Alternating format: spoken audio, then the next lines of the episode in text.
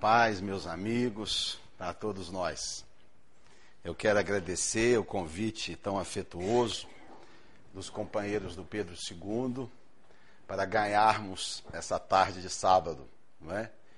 Procurando enriquecer aí as nossas experiências, trocando as nossas informações. Não tenho a mais mínima pretensão de dar aula ou ensinar mediunidade a quem quer que seja. Todos nós somos estudantes, seguimos os mesmos mestres, nos orientamos pelas mesmas cartilhas. Na verdade, o que nós vamos é trazer algumas ideias à reflexão. Apresentar para vocês alguns trechos da nossa literatura espírita, embasada principalmente no pensamento de Kardec, motivando em nós uma maneira talvez diferente de ver as coisas, reforçando algumas ideias nos incentivando a buscar um, estudo mais aprofundado. Na verdade, vamos facilitar é, essas, essas, essas impressões que nós objetivamos trazer para vocês. Vou falar aí no máximo 50 minutos, prometo não ir muito além disso, para depois a gente poder trocar experiências, que é o mais importante nos seminários. São as experiências, as trocas de informação e que a gente se enriquece. Quando nós nos deparamos com a personalidade de Chico, a gente se pergunta o que é que esse homem tinha que permitiu a ele realizar o que realizou. Mais de 60 anos de trabalho mediúnico, com 400 e poucos livros publicados, totalizando mais de 20 milhões de unidades, só nosso lar, mais de um milhão, mais de 500 mensagens direcionadas para entes queridos, que foram estudadas até mesmo com rigor científico. O que é que esse homem tinha, essa personalidade, Chico Xavier, que permitiu a ele produzir o que produziu, que mudou a história do movimento espírita, que no Brasil foi um marco, o espiritismo antes e depois dele, isso é indiscutível. O que é que ele tinha? Se nós formos lá na introdução de O Livro dos Espíritos, no item 4, nós vamos ver Allan Kardec dizendo o seguinte.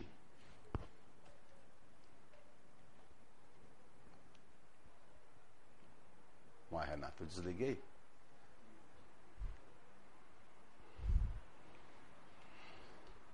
Ah, tá. Olhem só o que Kardec vai dizer aqui no item 4, na introdução de O Livro dos Espíritos. Kardec examinava a mediunidade para chegar ao processo através do qual a, o livro havia sido constituído.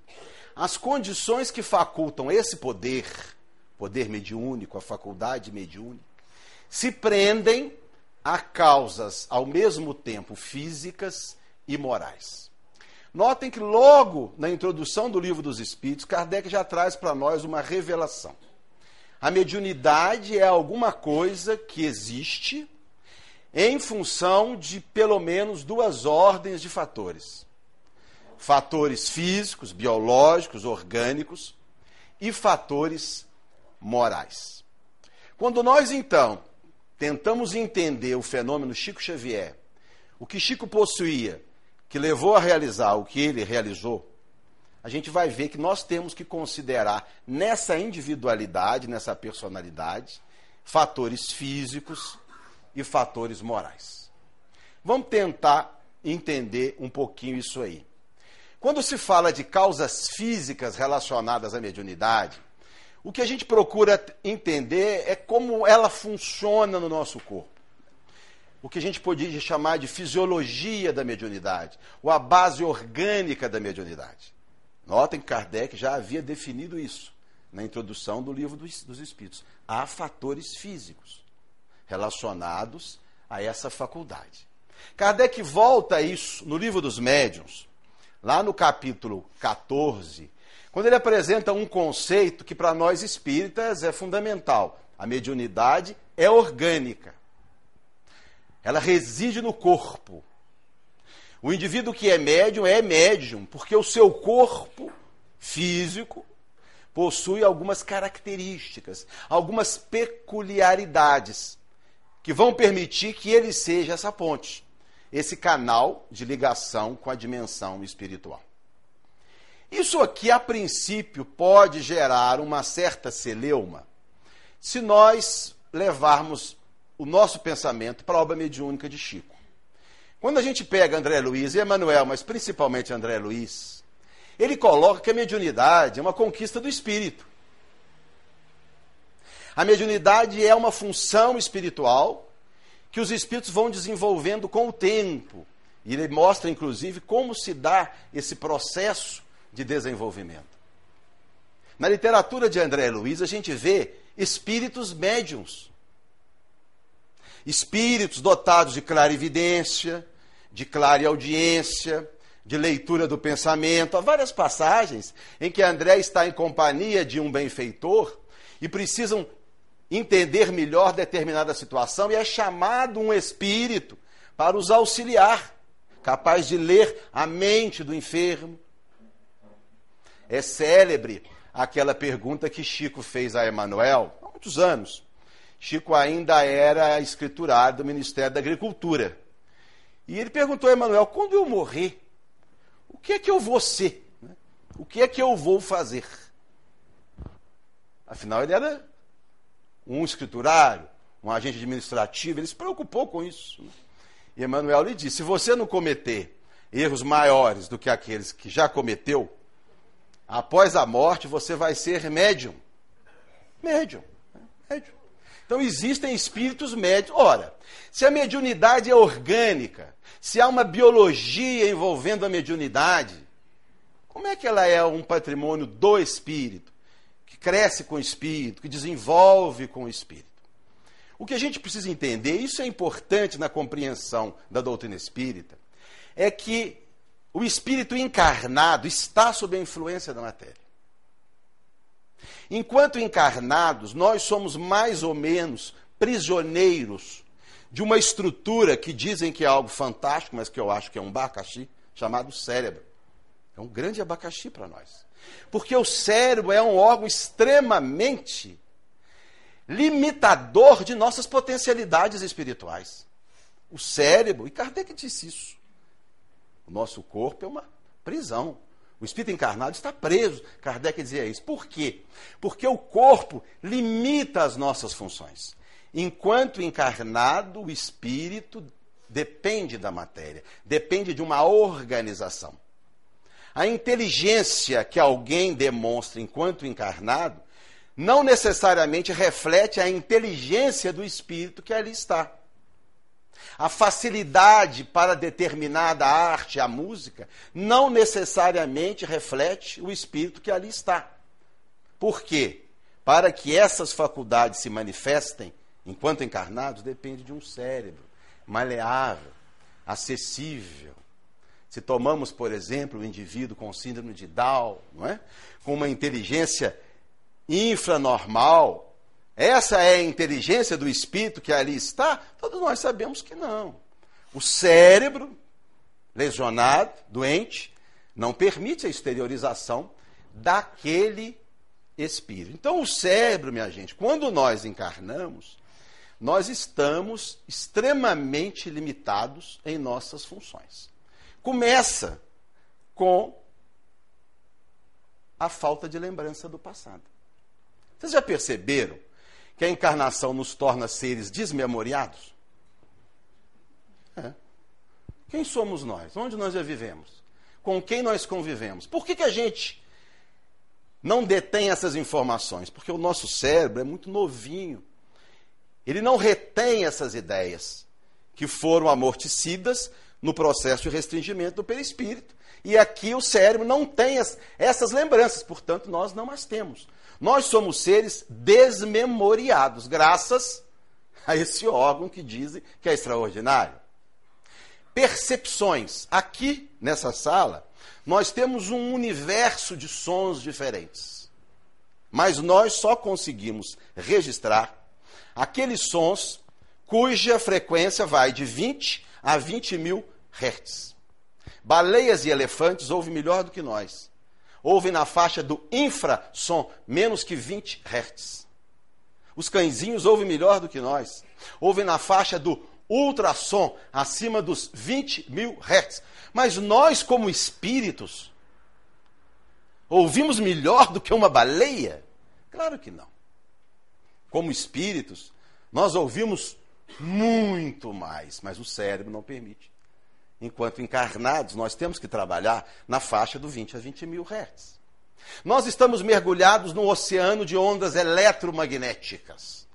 Mas nós só conseguimos registrar aquelas do espectro da luz visível, 400 a 700 nanômetros. Qualquer radinho de pilha registra ondas eletromagnéticas que essa cachola aqui, ó, não registra. Então, enquanto encarnado, o espírito depende do cérebro. Quando o Kardec vem dizer que a mediunidade é orgânica, ele quer dizer para nós que esse espírito encarnado depende de uma estrutura biológica, de um cérebro, para que a mediunidade que ele possui possa se evidenciar. Eu me lembro de uma palestra do Divaldo, quando o Chico fez 50 anos de mediunidade, em que ele fez a revelação de que Chico ficou mais de 60 anos durante a última encarnação, na dimensão espiritual, é, recebendo banhos magnéticos para que os pendores mediúnicos se fixassem no cérebro, que ele iria construir para aquela encarnação. Então, a mediunidade é uma função do espírito, desenvolve-se com a evolução espiritual, mas, para manifestar-se enquanto encarnado, depende de uma organização apropriada. E, o que, e que, que características são essas? O que é no corpo do médium que é diferente? O que é no corpo do médium que é especial? Que dá a ele essa capacidade de ser essa ponte entre as duas dimensões. Quando nós buscamos examinar em André Luiz, principalmente nesses quatro livros, Mecanismo da mediunidade, evolução em dois mundos, missionário da luz e domínios da mediunidade, nós vamos ver que há quatro situações ou quatro características que se relacionam com a fisiologia da mediunidade. A primeira, uma aptidão ao desdobramento do corpo espiritual. O médium é alguém que mais facilmente se afasta do corpo, se desprende do corpo. Uma segunda característica, uma mais vasta liberação de fluido vital. O médium é alguém, principalmente médiums de efeitos físicos, que mais facilmente libera, exterioriza de si um tipo de energia que Kardec chamou de fluido vital. Uma terceira característica: o médium tem um sistema nervoso diferenciado, mais sensível sobre certos aspectos. Um sistema nervoso que tem algumas características próprias. E, finalmente, parece ser o mais importante, o médium tem uma glândula pineal mais sensível, uma glândula pineal que lhe permite a função mediúnica. Vamos comentar um pouquinho a respeito de cada um desses itens aqui. Parece que todo ou quase todo fenômeno mediúnico é precedido de um desdobramento espiritual. A gente chama transe, é a palavra habitualmente que se emprega. Parece que precedendo o fenômeno mediúnico, o médium se afasta do corpo, embora ele não se dê conta disso. Mas toda a literatura de André Luiz ligada à mediunidade, ele mostra o médium primeiro se afasta do corpo e a partir daí o processo se desenrola.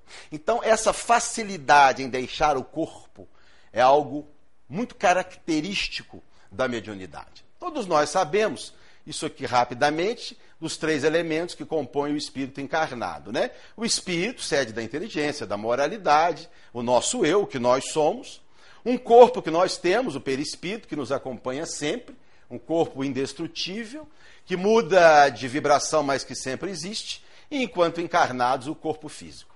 Então, o processo de desdobramento é um processo em que espírito, com o seu perispírito, se afastam, deixando o corpo num processo de sono ou de semissono ou num processo de transe.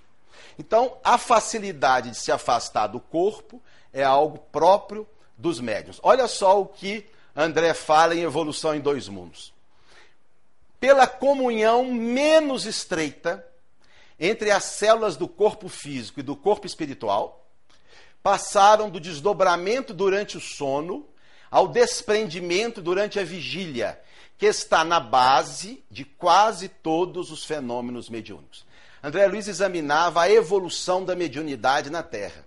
Então ele está dizendo aqui que os espíritos, naquela época, eles a princípio sofriam desdobramento durante o sono, que todos nós sofremos, não precisa ser médio, não é isso? À noite o corpo adormece e a gente se afasta.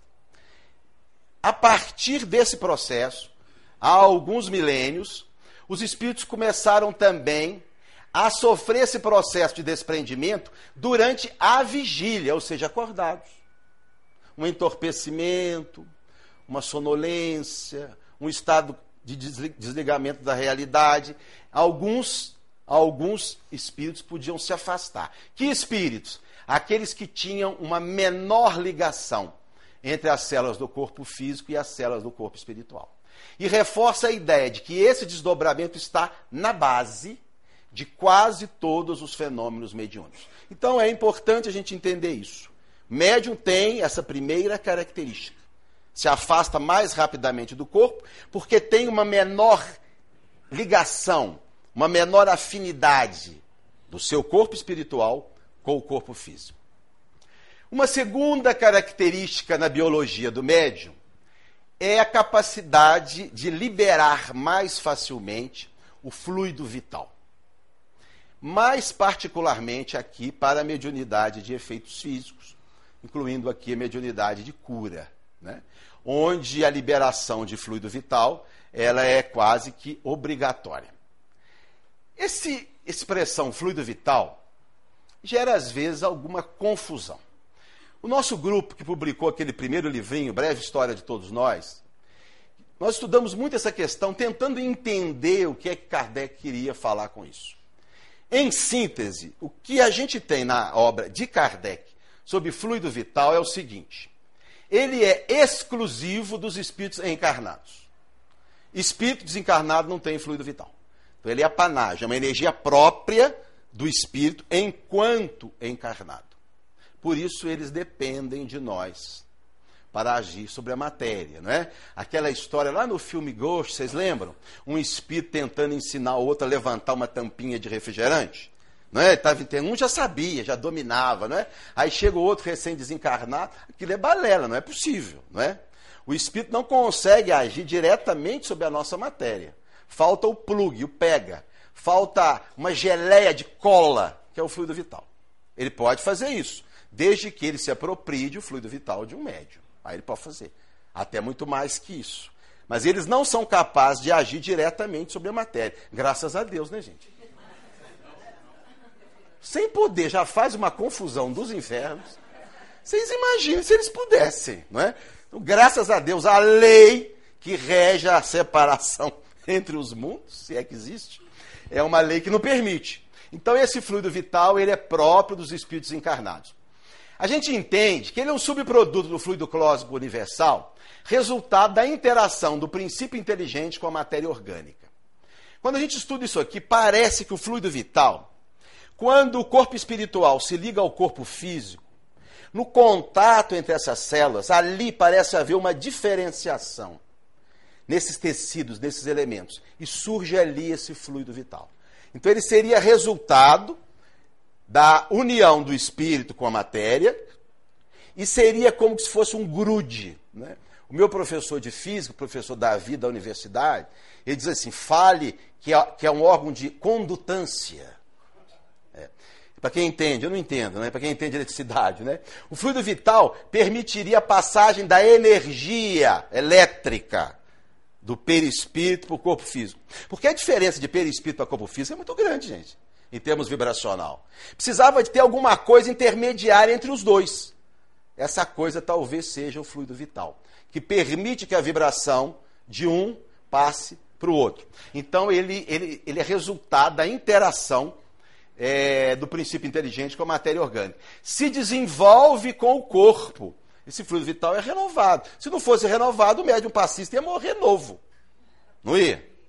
Cada passe que ele dá, ele perde uma quantidade de fluido vital. Nós não teríamos nenhum médio passista com mais de 70 anos, não é? Ninguém ia querer dar passe. Esse fluido ele se desenvolve com o corpo, ele, ele é renovado com o próprio processo de viver, da fisiologia orgânica. Né? e dá vitalidade ao corpo. Né? O enfraquecimento, a, é, a, a, a, falha na fabricação desse fluido vai, vai enfraquecer o corpo. E tem um papel muito importante na mediunidade de efeitos físicos e na cura espiritual. Nós conseguimos chegar a essas conclusões nessas referências aqui. Depois, se o Renato quiser, a gente pode salvar isso no computador da casa. Quem tiver acesso a essas referências, que eu acho interessante, às vezes a gente quer voltar a ler, não é? Eu deixo, eu deixo aí para o Renato essa questão. Então, olha só que no livro dos médios, Kardec vai falar no capítulo 4. Em algumas pessoas há uma espécie de emanação desse fluido. Em consequência de condições especiais de sua organização. Nós não sabemos o que é que ele quer dizer com isso. Mas é alguma coisa que o médium tem de diferente no seu corpo que permite que ele exteriorize esse fluido vital. Ainda Kardec, agora no capítulo 5 do livro dos médios.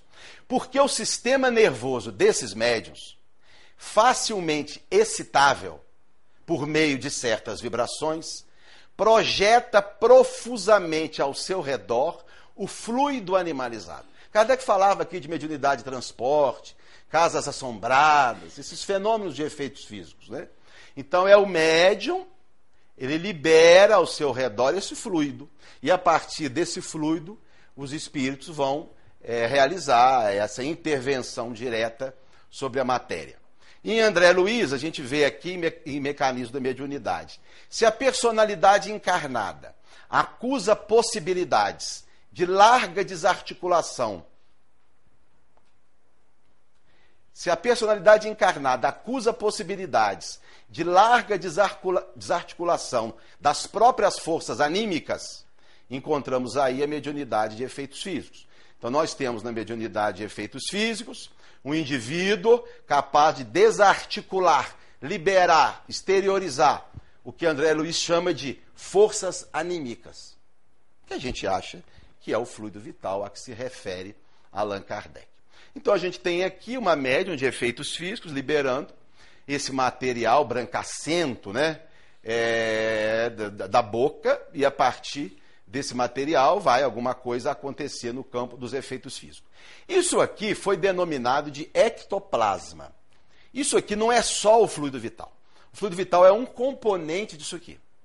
Isso aqui já foi estudado e tem elementos é, celulares aqui. Tem albumina, tem sais minerais, restos celulares. Então, na verdade, o ectoplasma ele é constituído de alguma coisa que é, que é matéria mesmo, que o médium doa. Peixotinho chegava a perder 5 quilos numa sessão de materialização. Isso não é fluido vital. Mas o fluido vital está aqui. Talvez o fluido vital aqui esteja como sendo uma matriz, né? uma matriz sobre a qual elementos celulares, proteína, gordura, se incrusta e é exteriorizado.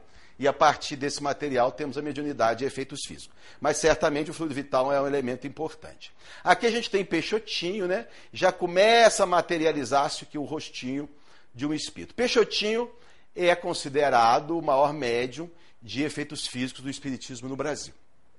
Viveu na cidade de Campos, desenvolveu um trabalho extraordinário, há alguns livros biográficos sobre ele. Nós tivemos é, uma experiência, a minha família teve uma experiência com ele. No final dos anos 40, ele foi à cidade de Astolfo Dutra, a convite do meu avô, Astolfo Olegário de Oliveira, pai do meu pai. E ele então realizou lá em Astolfo Dutra, na cabana Bel Gomes, uma sessão de materialização. A minha avó Anitta estava muito enferma e o Peixotinho foi também para tentar ajudá-la. Sheila se materializou. Então, meu avô gostava de contar, que é impressionante, porque materializaram Sabel Gomes, esse grande líder espiritual da nossa região, um espírito extraordinário, materializou-se. Materializou-se uma criança chamada Fidelinho, que acompanhava muito o Peixotinho, um garotinho muito engraçado. Materializou-se Sheila. E ao final da comunicação da Sheila, ela disse a eles que havia deixado um mimo para os centros, os espíritas de Astolfo Dutra. Era, era um, um presente. Era a letra de uma música. E que eles tinham em Astolfo Dutra uma pessoa que poderia musicar, colocar a melodia. E que ela havia deixado a letra na gaveta de cima de uma escrivaninha que existe lá no centro. Né? Então terminou a reunião, eles foram, eles puxaram e estava lá escrito numa folha em branco, né, em letras em alto relevo, em cor de rosa, a letra de uma música, né, que se tornou um hino da mocidade de lá. Somos os jovens cristãos que ao bom Jesus escolhemos. Não sei se alguém conhece essa música. E a ele seguiremos. Esse hino foi letra do Espírito Sheila por escrita direta. O Espírito não foi materializou. Ela estava materializada, mas foi por escrita direta com o médium Peixotinho. Peixotinho era uma criatura extraordinária. Pessoas que conviveram com ele e falam da sua humildade, da sua disponibilidade, uma simplicidade impressionante. E é um episódio até engraçado na sua vida, que ele era asmático. E era uma asma muito grave. Numa época, nem corticóide direito ainda não tinha. Sofria muito com essa asma. Vivia em crise, aquela coisa toda. E um dia ele começa com umas dores abdominais, queimação, é vai no médico, o médico faz um exame e descobre uma úlcera gástrica. Aí o médico falou com ele, ô Peixoto, agora é que a coisa vai complicar. Porque os remédios para asma pioram a úlcera. Os remédios da úlcera pioram a asma. Você escolhe aí do que é que você vai querer morrer. E ele, naquela situação complicada, faz uma prece, daquelas preces, doído, e aí aparece Sheila, né? E Sheila aparece e diz para ele: Olha, Peixoto, você sabe a origem da sua asma, não sabe? Ele sabia. Ele havia sido corsário numa encarnação anterior e tinha por hábito a maldade de quando aprendia os seus inimigos, ele amarrava uma pele de couro molhada no tom, tórax do inimigo e deixava no sol para secar. E aquilo secava, e eles morriam asfixiados. Né? A origem da asma dele era essa brincadeira que ele fazia. E ela falou com ele assim: Olha, eu não posso curar a sua asma. Não posso curar. Não tem jeito. Isso aí é kármico. Agora, aí ele falou, mas então, e, e a úlcera? Não dá para gente melhorar a úlcera? Não, vamos fazer o seguinte: vamos dar uma aliviada na asma para tratar a úlcera. E ele gostava de contar que ela começou a dar-lhe um passe e a respiração normalizou como por encanto. E ele, graças a Deus, vou tratar a úlcera. Aí foi no médico, começou com tratamento, tratar uma úlcera naquela época era uma loucura, né? Uma dieta horrorosa, aquela coisa toda. Meses depois, quando o médico falou com ele, Peixotinho, parabéns. Sua úlcera está radicalmente curada. Quando ele foi falar assim, graças a Deus, a asma tinha voltado. a asma tinha voltado. Então ali a gente tem ali o fluido vital. É o mesmo fluido né, utilizado nas cirurgias espirituais. Esse é Edson Queiroz, né? Desenvolveu um trabalho impressionante na área de curas. Muitos de nós chegamos a assistir, teve, teve em Juiz de Fora, na Casa do Caminho, vários médicos, amigos nossos, acompanharam o processo, onde há corte, não há sangramento, não há infecção. Como é que os espíritos conseguem isso? Através do fluido vital do médium. Esse fluido vital tem uma ação hemostática, bloqueia o sangramento, tem uma ação anestésica, tem uma ação antisséptica, não há infecção. O Zé Arigol operava pterígio, catarata com o mesmo canivete, enferrujado. Não há notícia de alguém que tenha perdido um olho com infecção do Dr. Fritz. Não é? Então, esse processo, é, certa feita, eles, eles, o, o Zé Arigó, sempre que encontrava com o Chico, falava com o Chico assim, ô Chico, o, o, o Fritz falou que te cura. Te cura de todos os seus problemas. Cura a sua angina, o seu glaucoma. Ele te cura. Se você for lá em Congonhas, ele te cura. Chico nunca foi. Aí um dia alguém perguntou a ele, Chico, você não, você não acredita que o Fritz te cura, não? Ele falou, não, eu tenho certeza que se eu for, ele me cura. Ué, Chico, mas se você tem certeza, se você for, ele te cura, por que, que você não vai? Aí vem a sabedoria e diz assim: essas ruindades eu já conheço. Ele me tira essas ruindades, eu não sei as que virão depois. Olha o espírito consciente das experiências que precisa viver. Não é? Não foi, não quer, não quer saber. Tá bom essa, vamos levando essa, não é? Então é um processo. O processo de passe, né? É um processo onde há mobilização de fluido vital. É claro que há a mobilização também de outros fluidos espirituais. Aqui o desenho mostra uma energia né, que vem de uma esfera superior e que, através do médium, é, vai beneficiar o paciente. Ao passar pelo médium, há liberação aqui de fluido vital, que os espíritos não têm e que muitas vezes precisam para socorrer o enfermo. Da mesma maneira, né, o processo de água fluida, que é um processo de bioenergização, a gente acredita que há mobilização de fluido vital também dos médicos que ali estão é, dispostos é, a isso. Um terceiro item relacionado à base orgânica da mediunidade, nós ainda estamos examinando a questão física do médium.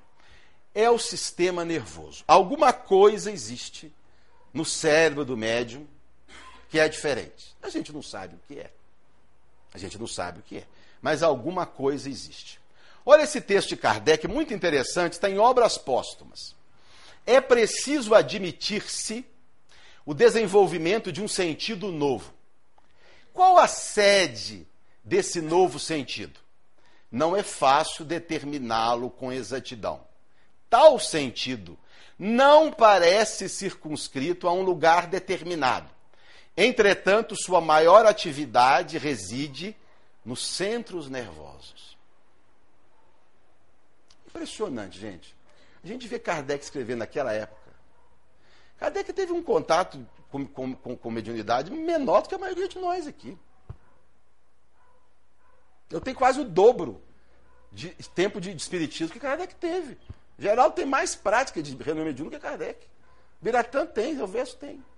Como é que um homem consegue escrever essas coisas né, com tão pouco tempo de contato com o, com o trabalho mediúnico? Kardec se converteu com 51, desencarnou com 65 incompleto. Foram menos de 15 anos, não é isso?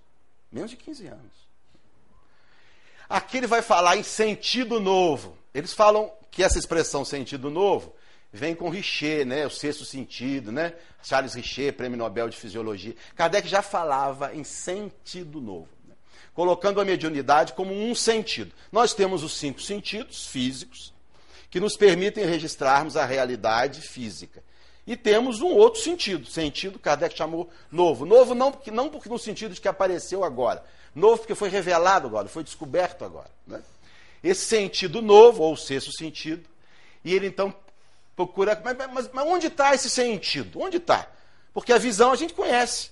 A fisiologia da visão, né? O olho, a retina, nervo óptico, córtex. A audição, a gente conhece o sistema auditivo. E a mediunidade?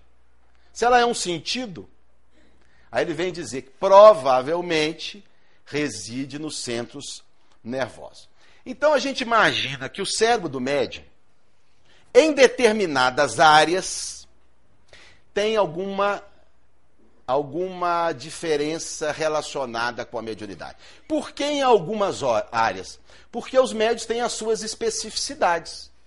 Não é isso? Há o médium que vê, há o médium que ouve, o médium que escreve, o que fala o que desdobra, o que irradia. Então, possivelmente, o cérebro dos médios tem algumas áreas diferenciadas. Porque o nosso cérebro, ele possui áreas com funções mais ou menos específicas. Né? A gente tem aqui na frente, ó, nessa região central, chamado córtex pré-frontal, é a sede da consciência. Então a mediunidade intuitiva provavelmente vem daqui. Então, o médium intuitivo, ou dirigente de reunião mediúnica, que trabalha muito com a intuição, talvez seja alguém que tenha esse setor do cérebro mais especificado para a mediunidade. A gente tem aqui essa área redondinha, que é a área da fala. Então, possivelmente, o médium falante deve ter essa região diferenciada, especial. A gente não sabe sobre que aspecto é, é, é especial, a gente não sabe. Aqui a região da motricidade, né? Então, o médico psicólogo provavelmente tenha essa região, o córtex frontal. Aqui a gente tem a região é, da audição. Provavelmente o médium auditivo é alguém que tenha essa região do cérebro mais sensível. Aqui o córtex occipital de amarelo. Aqui é onde o cérebro ele efetua a visão. A gente vê do ponto de vista cerebral por aqui, ó. Talvez o médium vidente seja alguém que tenha essa região do cérebro mais diferenciada. São apenas algumas ideias, alguns conceitos. Na verdade, a gente não consegue entender isso muito bem. E, finalmente, o quarto item, que é a chamada glândula pineal, também chamada de epífise. Não confundir com hipófise ou pituitária, que é outra glândula. Então, a pineal, também chamada de epífise. O médium tem essa glândula diferente. Diferente. Olha o que André Luiz fala em Missionários da Luz. A epífise desempenha o papel mais importante no exercício de qualquer modalidade mediúnica. Então, realmente é a pineal a grande figura, o grande elemento biológico que responde pela fisiologia da mediunidade. Aqui a gente tem um desenhozinho para a gente tentar localizar essa glândula. Ela tem mais ou menos o tamanho de um grão de ervilha, bem pequenininha, tamanho não é documento mesmo, né? Pequenininha, localizada mais ou menos no centro geométrico do crânio.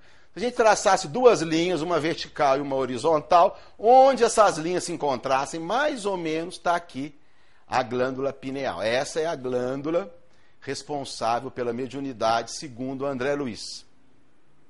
Aqui, já num, num, num corte né, anatômico, aqui está a glândula pineal, é, bem protegida, numa região bem, bem, bem central do cérebro. Então, essa glândula acredita-se seja a principal glândula relacionada à mediunidade. Umas coisas impressionantes. Na escola de Alexandria, Alexandria tinha uma grande universidade, quatro, cinco séculos antes de Jesus. Era uma universidade de ponta na época, formavam é, vários, vários profissionais.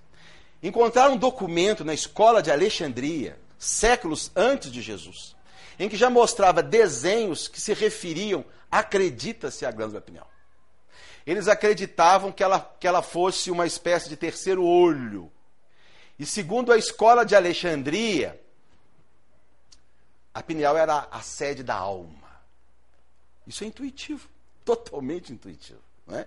Eles achavam que a alma morava ali na glândula pineal. Isso muito antes de Jesus. No século XVII, também totalmente intuitivo, René Descartes, que foi um dos grandes pais da ciência moderna, um grande pensador, ele criou essa história de matéria e espírito. Ele criou esse dualismo, elemento material, elemento espiritual, que Kardec se apropriou no livro dos Espíritos. Isso vem de René Descartes. Né?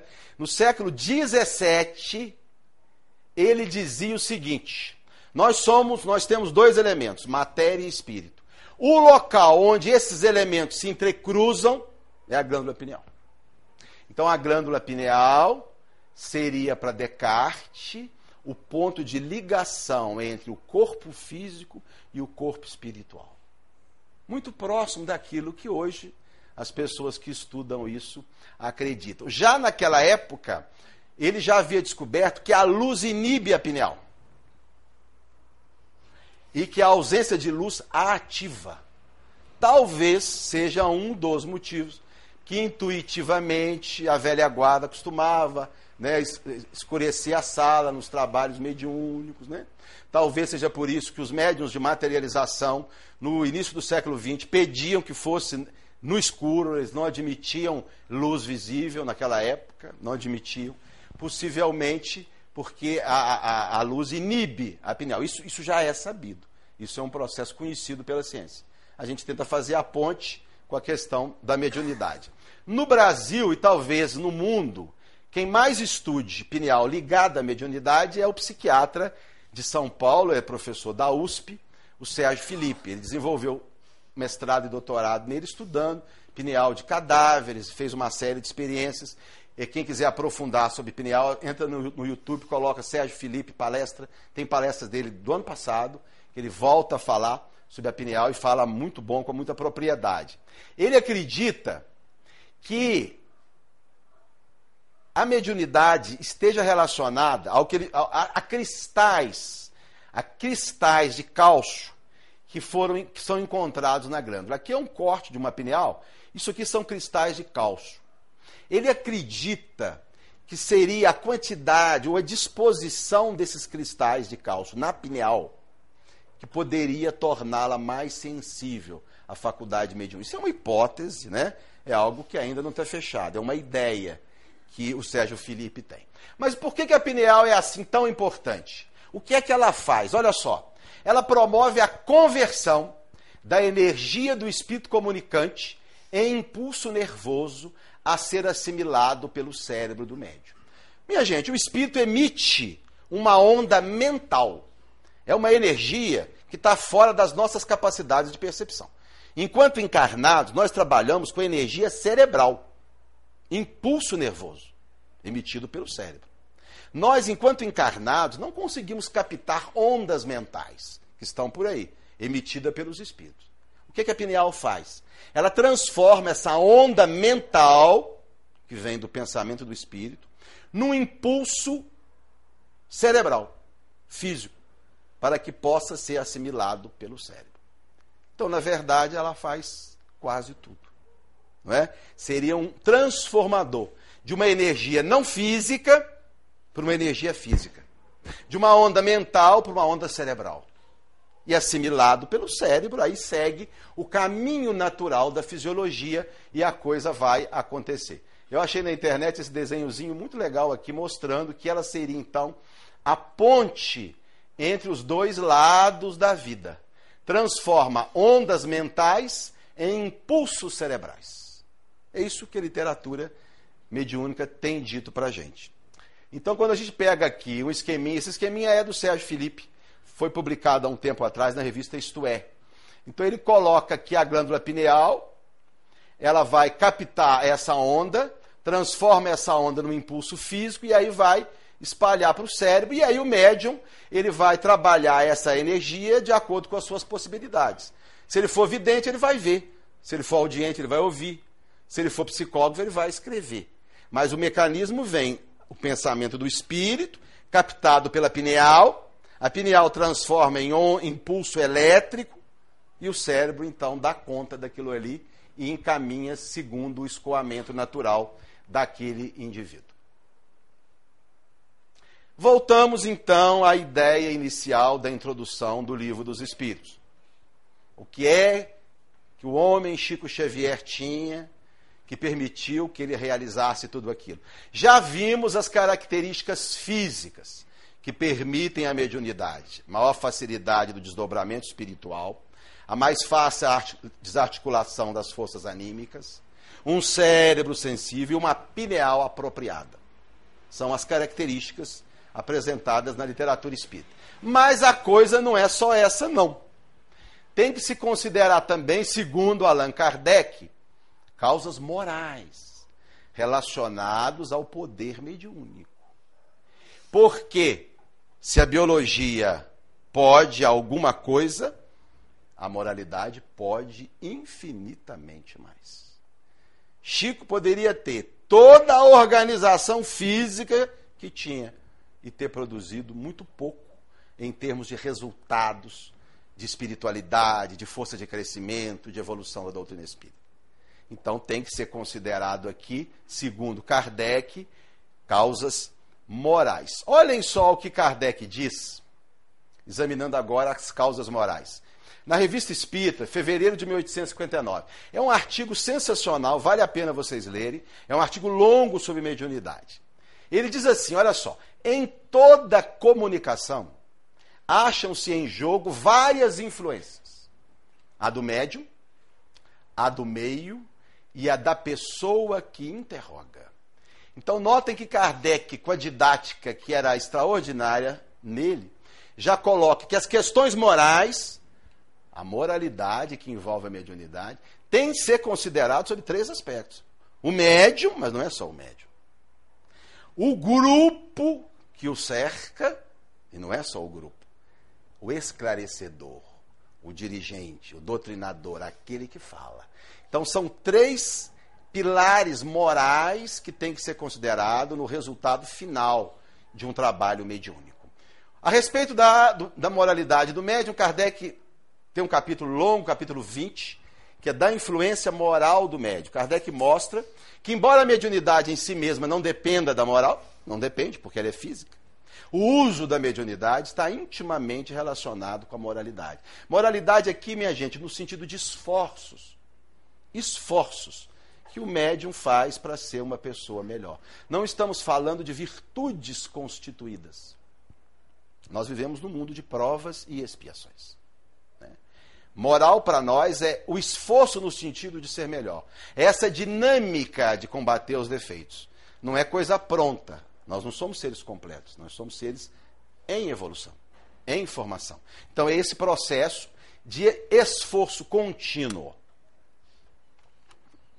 O meio, aquele grupo que cerca o médium, que trabalha com o médium e que, tanto quanto o médium, deve procurar também focar a sua vida numa, em condições mais sadias, é, mais voltadas para a prática do bem. E o esclarecedor.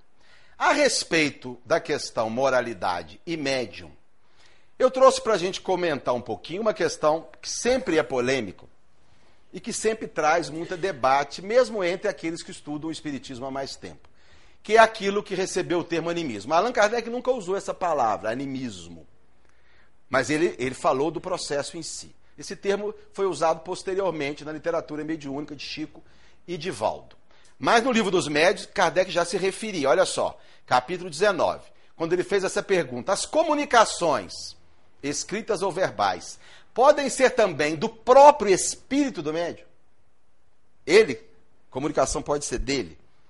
A resposta: a alma do médium pode comunicar-se como qualquer outra se ela goza de um certo grau de liberdade, transe, desprendimento, recobre então as suas qualidades de espírito.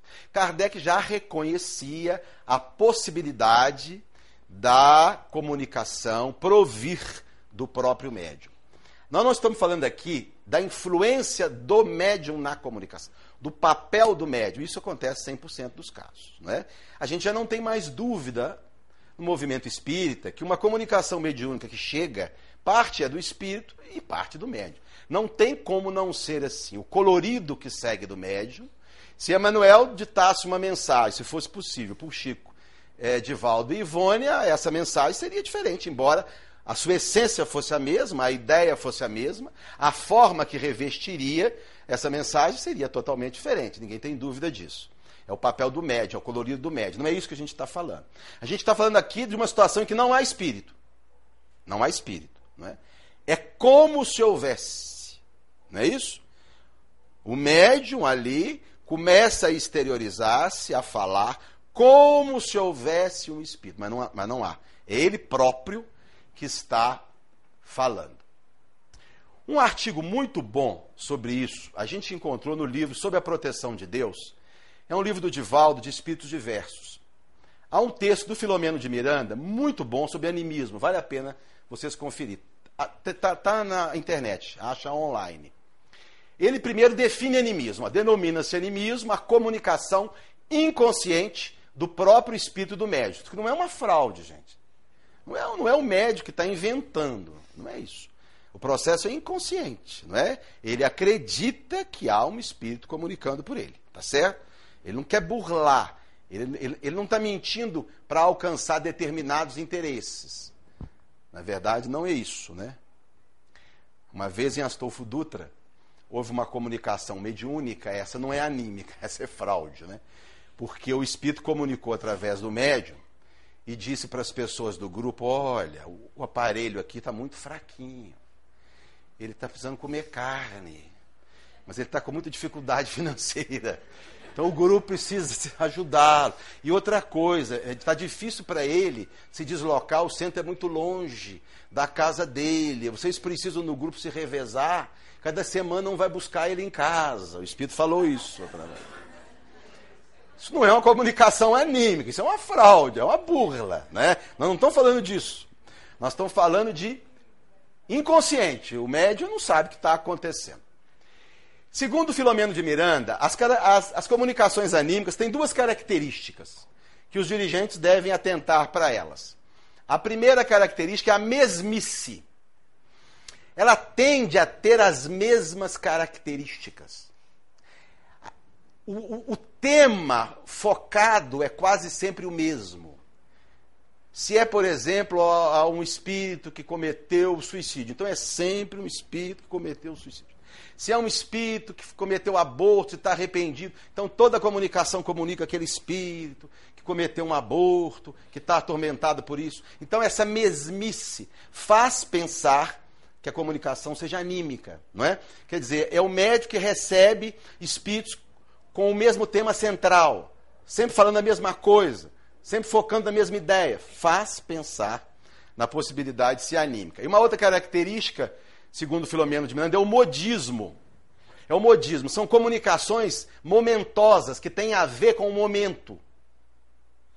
Tá certo? Tá essa confusão de impeachment, comunica com o espírito. Gente, nós precisamos rezar para Michel Temer dar certo, ou então para ele cair de vez, para cair todo mundo. Essas coisas. Na época do acidente com os mamonas, né, em centros de Juiz de Fora, uns 10 receberam comunicação do rapaz. Como é que era o nome dele mesmo?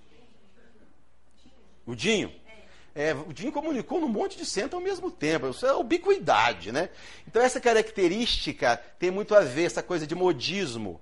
É, é, é a comunicação reflete ao que está acontecendo. Então, segundo Filomeno, são duas características da comunicação anímica que a gente tem que atentar. A mesmice é sempre a mesma coisa, é sempre o mesmo foco, é sempre o mesmo problema. E, e o modismo tem muito a ver com o que está acontecendo. Ele coloca três causas para o animismo, Filomeno de Miranda. A primeira seria algo normal na fase inicial do desenvolvimento mediúnico. Quase todo médico, quando começa na tarefa, ele vai ter comunicações que são dele mesmo. Ele diz que isso é um processo natural e que tende, com o tempo, paulatinamente a se resolver. Deve ser encarado com naturalidade, porque é algo transitório. Uma segunda condição que pode estar relacionada ao animismo é a necessidade inconsciente do médium liberar arquivos mentais de conteúdo perturbador. Esse médium traz algum problema íntimo, algum conflito íntimo, alguma coisa não resolvida na vida dele, no interior dele. E quando chega na reunião mediúnica, ao transe, esse foco não resolvido vem à tona. E ele então, o inconsciente se comunica como uma forma de catarse, de tentar liberar esse problema, que é um problema dele, é um conflito dele. E finalmente, uma terceira causa, segundo Filomeno, a necessidade inconsciente de chamar a atenção. É? é o problema da vaidade que todos nós temos, mas inconscientemente, aquela alma, naquele momento, ela se vale daquela situação toda para exteriorizar ali talvez uma personalidade nobre, talvez um guia importante da casa, e aí a gente vê muitos processos de mistificação que existem no movimento espírita, sempre existiram. Existiu na época de Allan Kardec, pega a revista espírita, 1850, 1860. Kardec é enganado por um espírito mistificador que se passa por São Luís. Enganado, literalmente enganado. Na semana seguinte, Kardec percebe que foi enganado e fica bravo com São Luís. Fica bravo. Mas como é que o senhor permitiu? E o São Luís falou: você ficar mais esperto. Você você adquirir experiência. Isso vai acontecer mesmo. Fica atento. Então o processo, esse processo existe. Às vezes não é fácil diferenciar, e mas pode, às vezes, as comunicações mediúnicas, anímicas, ter esse caráter, a necessidade de alguém, talvez com uma frustração na vida profissional, uma frustração na vida pessoal, e que usa aquele momento ali, que seria um momento mediúnico, para liberar essas suas necessidades né, é, tormentosas. Né. Segundo Allan Kardec, e aqui eu volto ao livro dos médios, no capítulo 20, o animismo tem a ver com a questão moral, sim. Olha o que ele diz aqui. Mas onde a influência moral do médium se faz realmente sentir, é quando este substitui, pelas suas ideias pessoais, aquelas que os espíritos se esforçam por lhe sugerir. É ainda quando ele tira da própria imaginação as teorias fantásticas que ele mesmo julga de boa fé resultar de uma comunicação intuitiva. Kardec, então, aqui faz a ponte entre animismo e condição moral. Então, o animismo tem relação com uma condição que precisa ser revista por esse médium. Precisa examinar a sua vida, tentar entender por que é que aquilo está acontecendo. Onde estão os pontos fracos na sua vida? Onde ele ainda não está trabalhando como deveria. Então, Kardec vincula, sim, a questão moral com a questão do animismo. E aqui um recado para os dirigentes. Ainda Kardec, capítulo 20. Eis porque é necessário que os dirigentes de grupos sejam dotados de tato apurado e de rara sagacidade. De rara sagacidade para discernir as comunicações autênticas e, ao mesmo tempo, não ferir os que se deixam iludir.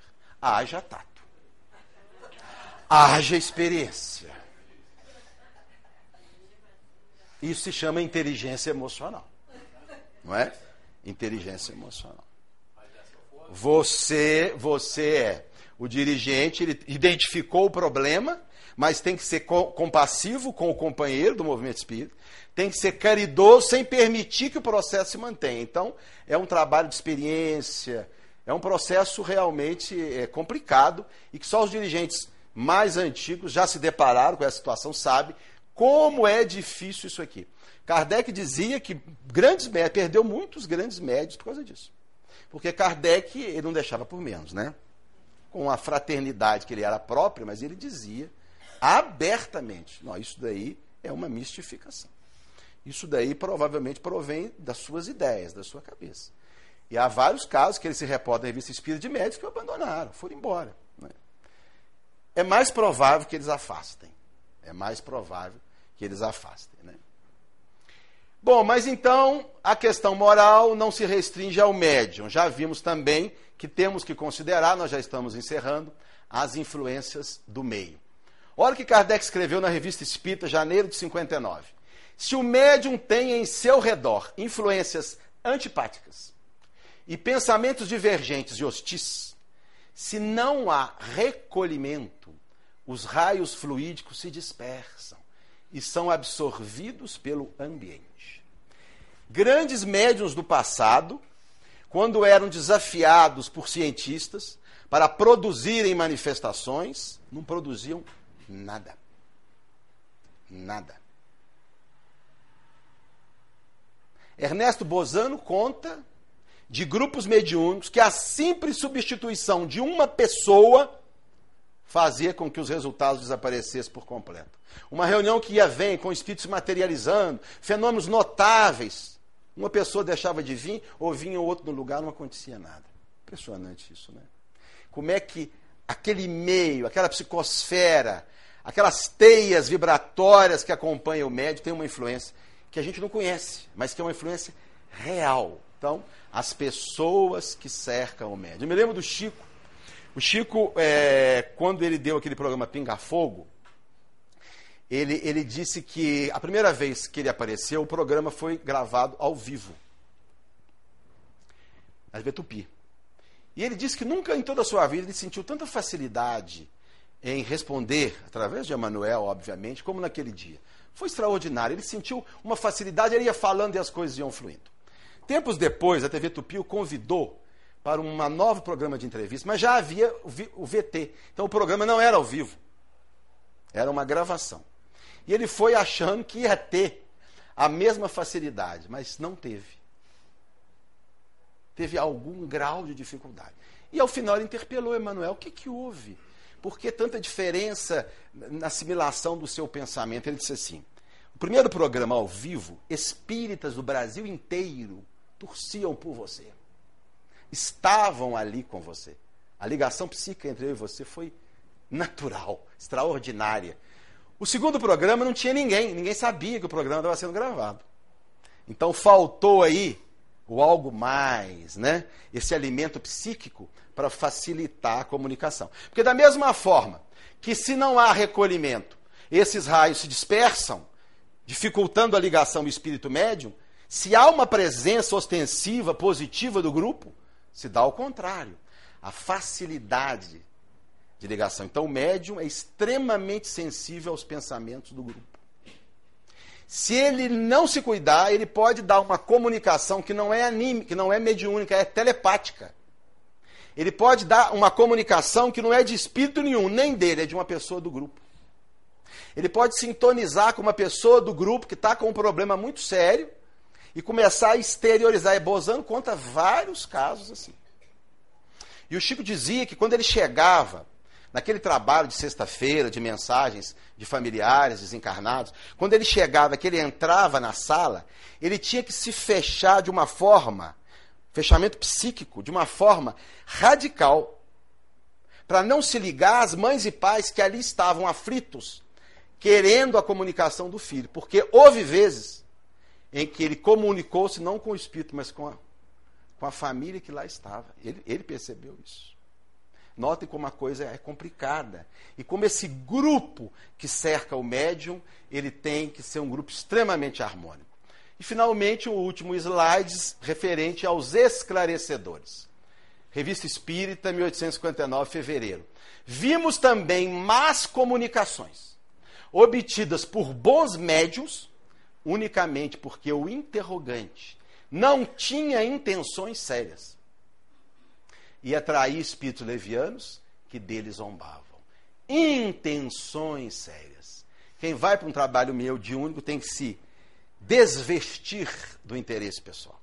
Ele tem que se desligar de qualquer tipo de curiosidade deixar os problemas em casa. Trabalho mediúnico é um trabalho de caridade. E é auxiliando ao outro que indiretamente a gente se auxilia. Mas se nós vamos para o trabalho mediúnico, com as nossas fixações, os nossos medos, ligado ao filho doente, ao marido que ainda não chegou, essas intenções aqui se perdem. E a reunião sofre de uma forma importante, na riqueza que poderia ali ser obtido.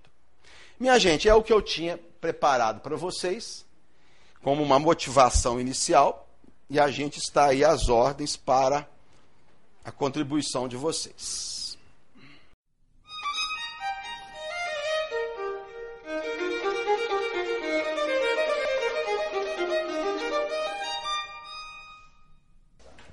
Só, só para a gente organizar o processo das perguntas, né? Quem tiver a intenção de perguntar alguma coisa, de falar alguma coisa, levanta a mão a gente leva o microfone se for o caso, se for necessário. Se achar que não precisa, que dá para ficar audível, não tem necessidade de levar o microfone, tá certo? Eu quero fazer uma, uma perguntinha a respeito daquela mensagem da Sheila, ficou guardada? A mensagem da Sheila ficou guardada durante um tempo, depois ela desaparece. Ah, é? porque a escrita direta, ela, ela não é permanente. Aquele fluido que usa para material, ela desapareceu com o tempo. Ela foi, ela foi clareando, clareando, clareando, depois sumiu. Fantástico. Eles guardaram durante algum tempo. Depois desapareceu a letra. Muito bom. Bom, fica então aberto aí. Quem quiser, só levantar a mão. A não é só perguntas, foi... não, gente. Colaboração, contribuição, casos pessoais, experiências. Isso aqui é para a gente se enriquecer, todos nós.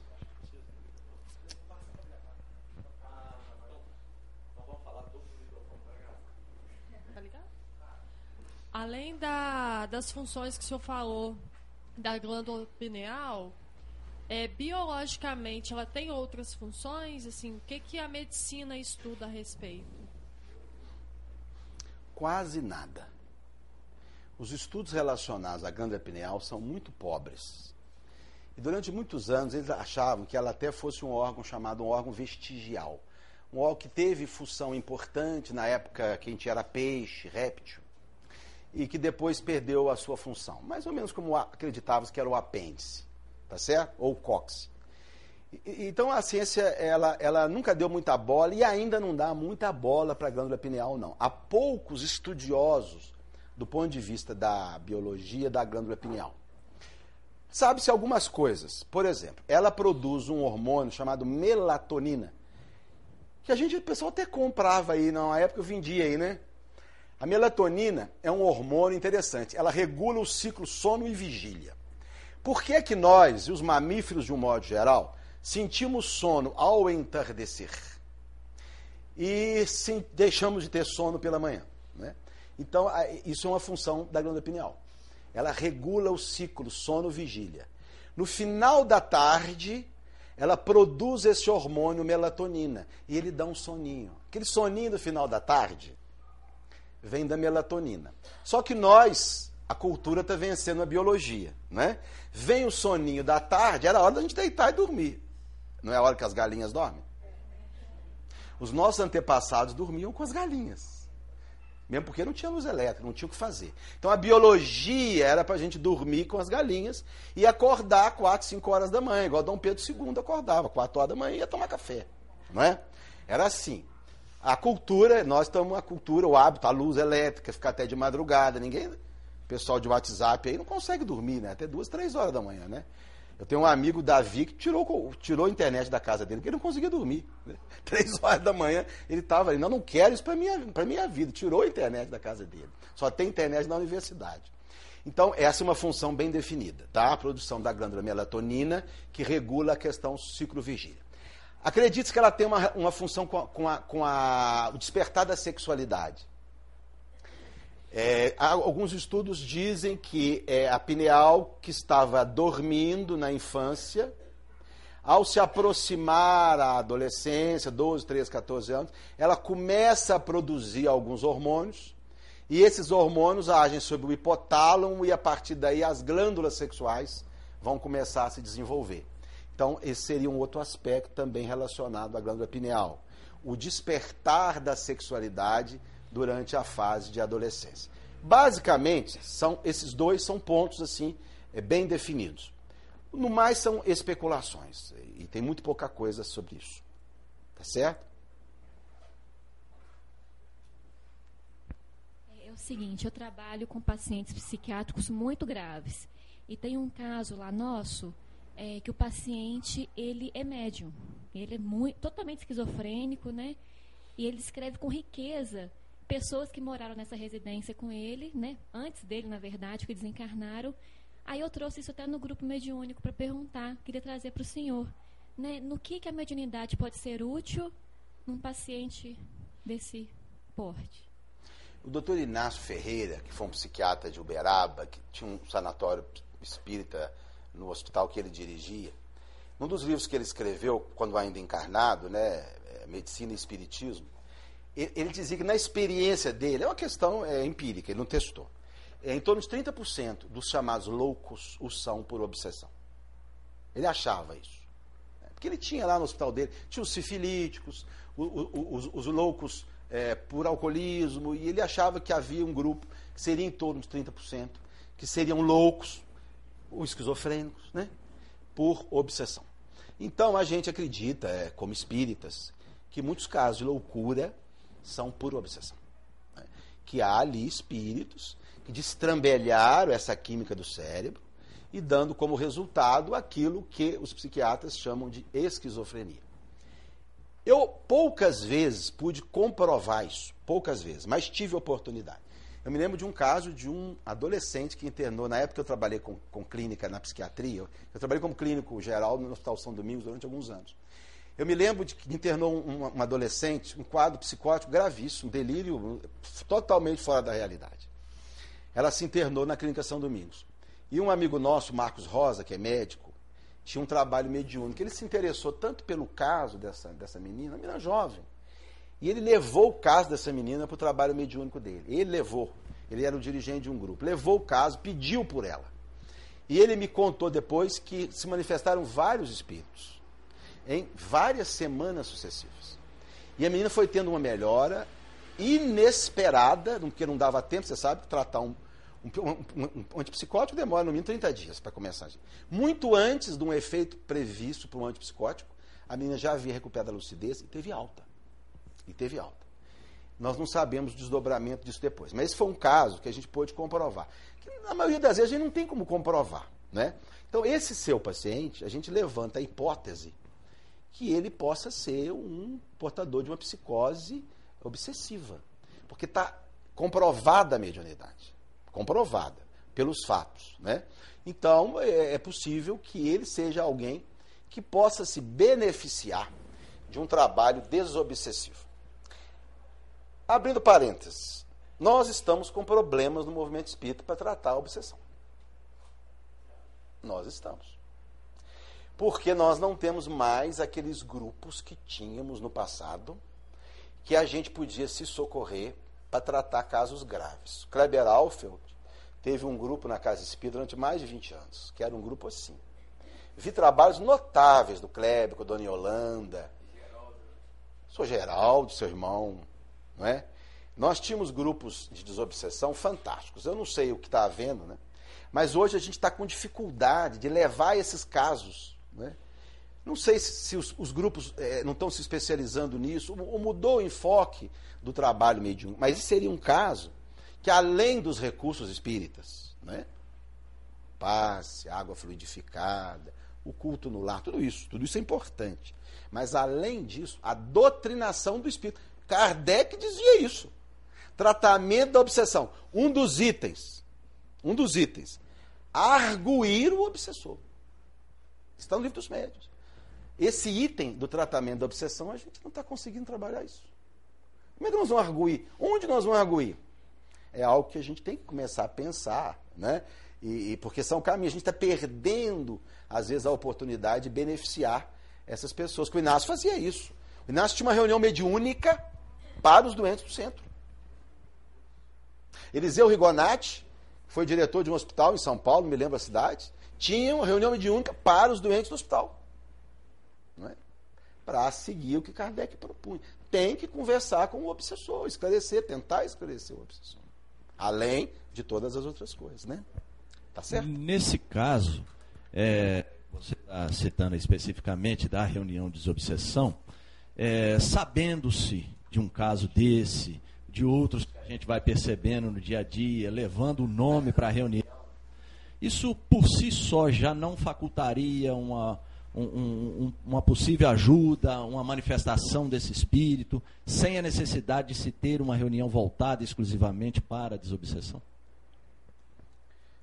É o que a gente tem feito, Zé. É, são os recursos que a gente tem usado e a gente não pode dizer que esses recursos não são válidos. Tá certo? Esses recursos são válidos. Agora, há uma coisa, os espíritos, eles, eles são muito leais às nossas intenções. Os espíritos são muito sensíveis aos nossos pedidos. Eu cheguei a participar de reunião mediúnica na época com o pai. O pai, quando tinha, chegava uma situação dessa, o pai fazia um trabalho mediúnico especial, reunia alguns médios, ia para o centro nós viemos aqui, Senhor Jesus, pedir para o fulano de tal. Solicita a presença de Abel Gomes, minha mãe Anita Borella. Nós queremos beneficiar fulano de tal e pedimos aos bons espíritos que tragam os espíritos. Chegava espírito lá, rapaz. Esses espíritos eram, vou dizer que curavam todos os casos, mas era feito o trabalho, percebe? Os espíritos são muito sensíveis a essas intenções nossas. Quando você faz algo direcionado para fulano, é para fulano. Quando você pede no geral, é geral. Percebe? A gente vê isso, por exemplo, na obra da Ivone, Dramas da Obsessão. Todo o trabalho desenvolvido pelo Dr. Bezerra para beneficiar o Leonel naquela história de obsessão, do Dramas da Obsessão, foi motivado por quê? Por um pedido de Ivone, por uma carta que ela recebeu. Ela recebeu uma carta de uma pessoa pedindo ajuda para a família. Ivone leu aquela carta, se condoeu e fez uma prece pedindo. O doutor Bezerra resolveu interceder. E foi desenvolveu todo um trabalho. Então, eu acho que, nesse sentido, talvez a gente precisasse ser um pouco mais ostensivo. Porque aquela história, Zé, você tem uma moeda de um real. Você passa numa rua que tem dez mendigos. Para quem você tenderá a dar essa moeda de um real? Para aquele que pedir para aquele que pedir. É, só tem um. Tá certo? Gente precisando, pelo amor de Deus. Pelo amor de Deus. Agora, se pede, intercede, insiste, evoca, a história é outra. Os espíritas antigos faziam um trabalho de obsessão fantástico. Eu me lembro minha avó Anitta. Hein? Também. Tudo isso conta. Tudo isso conta. Tá certo? Não quer dizer que vai curar todo mundo. Mas que tem mais chance, né? É, mesmo porque também tem uma coisa, às vezes tira os espíritos, mas fica uma lesão cerebral, né? Porque às vezes a obsessão estrambelha essa química do cérebro, você tira o obsessor e fica uma lesão ali. Mas aí vai tratando com os recursos da medicina, né?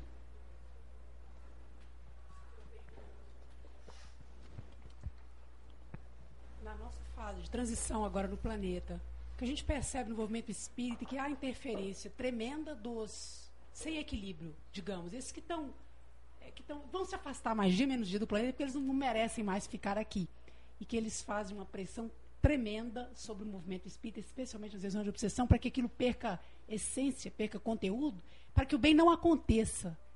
É, é isso, existe. Sempre houve, né? O Chico foi muito perseguido. Ivone Pereira, uma vida atormentada. Ivone quebrou um braço, porque um espírito empurrou ela. E logo depois, Divaldo conta isso numa palestra. Divaldo foi visitá-la, Divaldo era novinho. Foi visitar a Dona Ivone. Ela tinha acabado de produzir o Memória de um Suicida, estava com o braço quebrado. Ele falou, Dona Ivone, o que, que houve? Se ela quebrou o braço, meu filho, isso aqui, ó, é o resultado do livro Memórias de um Suicida. Eu, eu tinha saído de casa, tinha chovido, o chão estava molhado. Vieram dois espíritos, vampirizadores de suicida. Viraram para mim Isso é para você não se meter conosco. E me empurraram. Caiu, quebrou o braço. Perseguição sempre houve. Divaldo sempre foi perseguido, Chico. A perseguição sempre houve. E, e, e vai continuar existindo, porque isso é do processo de viver. existe uma perseguição de encarnados, né? a gente convive todo dia, e existe uma perseguição de desencarnados. Mas a gente tem uma defesa. Nosso caráter. Tem uma questão no livro dos Espíritos, gente, sensacional. Kardec perguntou assim: um homem pode fazer mal a alguém com a ajuda de um mau espírito?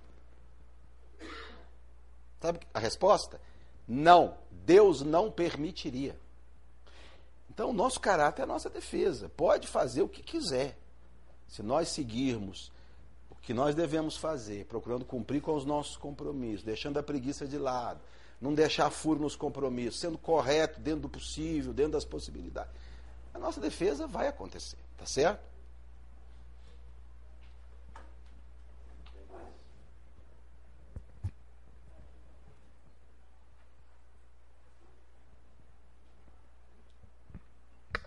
É, Ricardo, duas questões é, da vivência da mediúnica né, e possibilidades que talvez nos tempos atuais possam estar mais recorrentes nas reuniões. Você citou o livro dos médiuns, onde Kardec ele, ele traça a influência do médium, do meio, e aí a gente queria perguntar é, uma questão de ordem prática.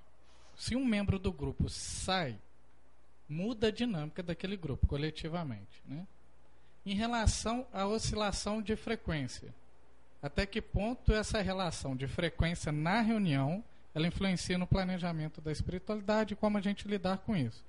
E uma segunda, aproveitando, é, é não interrupção da mediunidade, mas como lidar com a oscilação mediúnica. Algum problema do médium não comunicar, sendo médium, psicofônico, enfim. Como lidar com essa dinâmica de comunica, não comunica, se há problema nisso ou não. Qual foi a primeira mesmo? Ficar pri... velho é um problema, né? Além do cérebro, a gente ainda fica velho. É um cérebro velho. A primeira está relacionada à frequência. Tá. Em que pé que a nossa ausência na reunião tá. influencia na, é. na organização dela? Sim, eu acho que quem melhor estudou isso aí foi Ernesto Bozano. Bozano foi um, um estudioso italiano e foi interessante porque ele, ele nunca precisou trabalhar. Sonho de todos nós, né? Ele tinha uma herança do pai ele, ele, ele, era filósofo, começou a dar aula numa faculdade de filosofia na Itália, viu que não ia ganhar nada como dando aula de filosofia, né? Mas tinha uma herança do pai e ele parou de trabalhar para estudar doutrina espírita. Passou a vida. Escreveu mais de 100 livros. E ele gostava dessa parte. Fenômenos mediúnicos, paranormalidade, era isso. O enfoque do Ernesto Bozan. E ele, ele, e ele fala o seguinte: que os, os, os, grandes trabalhos mediúnicos de materialização se deram em grupos pequenos, uniformes, em que a médium, às vezes dois amigos da médium, o experimentador, mais um casal, e era essa turma. E ele, e ele relata experiências em que se não conseguia nada quando um casal extra foi, foi, foi convidado para assistir. Não acontecia nada. Você sabe, eles pegaram, por exemplo, uma das, das irmãs Fox. As irmãs Fox, é um método extraordinário, deram início ao, ao movimento. Eles pegaram uma das irmãs Fox, que vinha fazendo o diabo em termos de mediunidade, fazia mesmo, e resolveram estudar ela. Um grupo de, de, de, de cientistas ingleses e americanos. Convidaram ela, foram para um local tal. E, e, determinaram o que, que ia ser feito, tinha que ler uma frase escrita dentro de uma caixa, coisas assim. Ela não fez nada. Zero. Ela não produziu nada. Por quê? Grupo hostil vibrações inamistosas. O médio é isso aí. Então, a sua segunda pergunta eu acho que tem a ver também com a questão da primeira. O médio é um ser interexistente. Então, toda essa fisiologia, você acrescenta a questão moral. E aí entra aspectos emocionais que agem sobre a fisiologia. Porque esse cérebro não é uma coisa estanque. Esse cérebro flui ali, emoção, pensamento, sentimento, tudo está ali, tudo está interligado. Então há muitos, muitos motivos para a mediunidade é, não fluir. Questões pessoais, sofrimento moral, doença física, outros interesses. Percebe? Velhice. Tudo isso interfere nesse, nesse complexo é, moral e físico. Por isso que a mediunidade é isso que você está falando, é extremamente fluida. Nós tivemos uma reunião mediúnica na época na Fundação João de Freitas, que o pai dirigia. Tínhamos médios fantásticos, e às vezes numa sessão a média recebia três comunicações notáveis, depois ficava três outros sem receber nada. Por quê? Alguma coisa.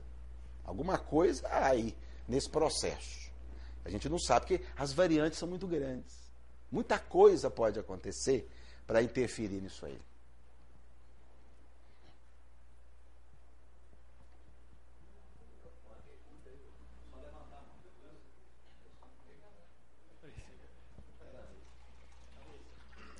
Agora, só, só, voltando, só voltando à questão da, da frequência ao grupo, a gente fala a, o ideal e fala o possível.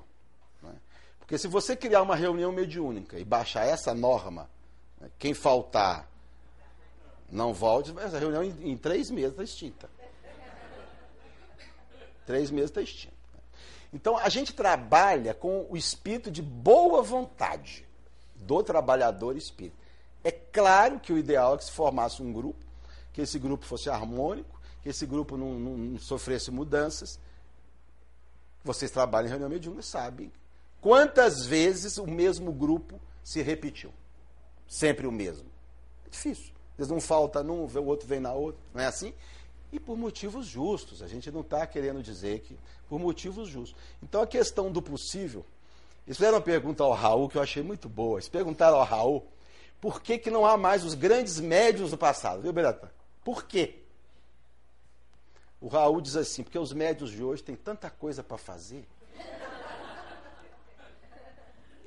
Os médios que eu, da minha infância eram senhoras, donas de casa, que tinham uma vida super tranquila, que moravam na, na cidadezinha pequenininha, que ia andando para o centro, os médiums hoje têm que fazer mestrado, doutorado, dar aula na universidade, concurso para isso, concurso para aquilo, atravessa a cidade, filho para criar. É assim. Raul está certo. Os médiums de hoje têm muita coisa para fazer. Aí a mediunidade fica. Tem que assistir o tupi. Não é? É, minha pergunta vai também nessa reflexão sobre o médium.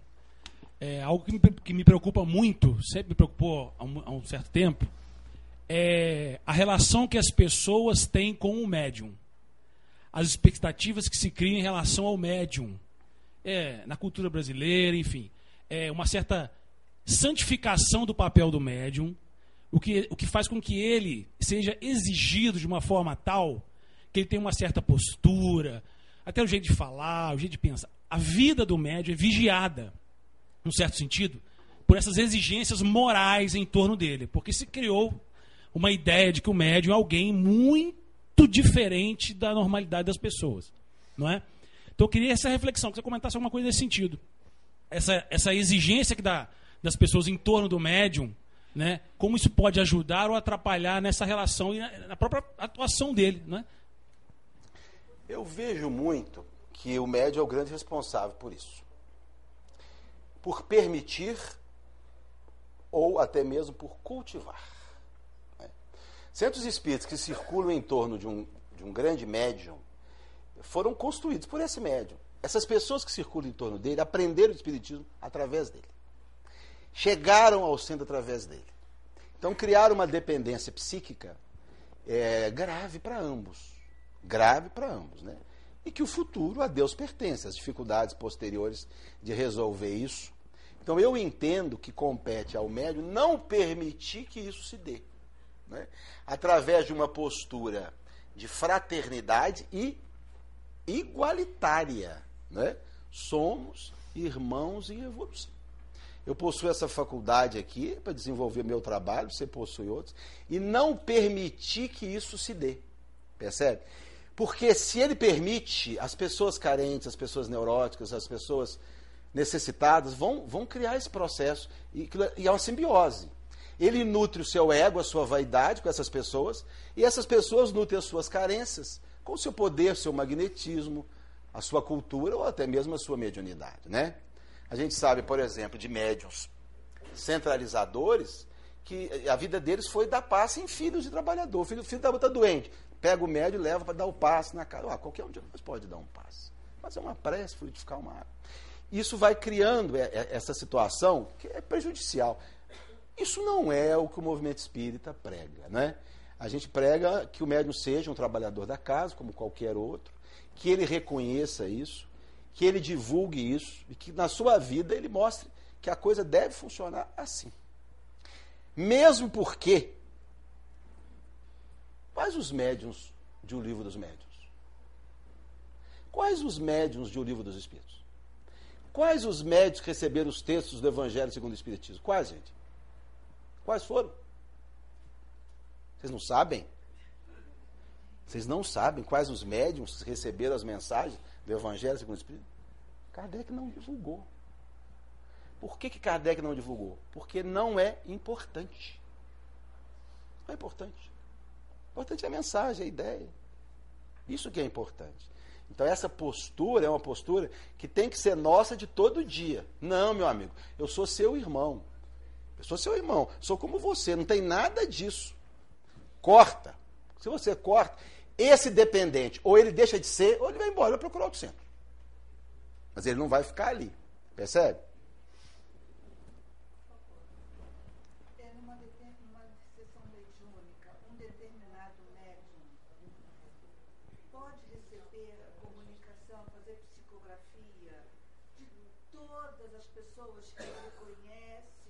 Desculpe interromper, mas para ficar gravado. Eu não sei como vou falar direitinho. Não, tá ótimo, está falando direitinho. Não, então, numa determinada sessão mediúnica, ou em todas as sessões mediúnicas de um determinado centro, uma casa espírita, ah, um determinado médico, médium recebe comunicação sempre de todos os parentes desencarnados, de todos os conhecidos, sempre, sempre, sempre. Só um que pode fazer isso? E todos vão se comunicar com ele? É. Isso é possível. Tá?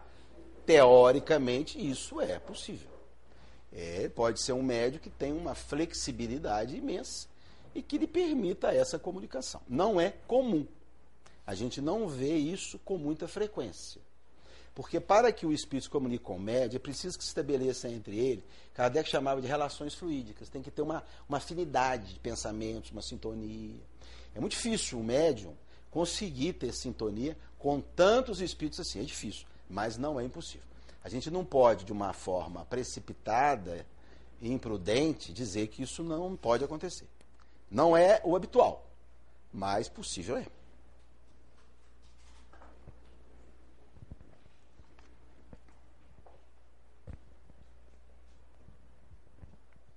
Ricardo. Sobre. Tá ouvindo, tá legal. É, a questão da mediunidade nos jovens, nas crianças, mas principalmente nos jovens. Você se referiu com muita propriedade sobre os grandes médios aí que todos conhecemos e começaram, né, desde cedo vestindo a camisa. E nós ficamos sabendo até de um caso de determinada família espírita em que é, foi dado medicamento na jovem para bloquear a mediunidade. Então, isso seria possível ou estaremos diante de um novo tempo agora que essas reuniões específicas de desobsessão vão ser substituídas? Gostaríamos que você tecesse algum comentário sobre essa questão. Novos tempos, né, Geraldo? Novos tempos. As, as, as irmãs Budan tinham 14 e 16 anos. Né? Ruth Celina Jafé, que fez a revisão do livro dos Espíritos, tinha 18 anos. Irmãs do Fogo, que depois veio, veio depois, trazida pelo pai, tinha 18 anos, 19 anos. Né? Outros tempos. que é que a gente vai poder dizer? É claro que se uma, uma mediunidade se exterioriza numa pessoa muito jovenzinha, a nossa tendência hoje é pedir que se aguarde um pouco, não é? É pedir que se aguarde um pouco, ao menos até os 18 anos. Mas isso é uma coisa que não tem uma regra, tá certo? Isso não é uma coisa absoluta. Nada impede que uma jovem de 16 anos trabalhe mediunicamente. Não existe impeditivo. Isso não é proibido, tá certo? É, mesmo porque assumiu o compromisso naquela idade, né? Ainda mais hoje, com 15 anos, já começa a fazer PISME. Os meninos com 15 anos já começam a fazer vestibular. Né? Então, é, tem toda uma, uma situação cultural envolvida com isso daí. Mas eu acho que não é, idade não é impeditivo. Estou falando dos meninos de 10, 12 anos. Mas um, um, adolescente já formado que queira, eu não vejo nenhum, nenhuma possibilidade. Uma família estruturada, pais espíritas, né? Às vezes o pai deve acompanhar, o filho, obviamente, deve acompanhá-lo. Eu acho que isso é possível sim. Não vejo por que não. Mas a gente não tem visto realmente. Eu não sei no trabalho de vocês se tem pessoas muito jovens aqui. Nós não temos no ID. No ID até faz Coen. Nós tivemos às vezes um rapaz, o Alan, que hoje é diretor do ID, fez o Coen com 16 anos. Mas nem foi para mediúnica, não quis ir e tal. Fez o Coen com 16 anos. A gente não tem visto realmente, não. Mas eu não acho que seja proibitivo, não, tá?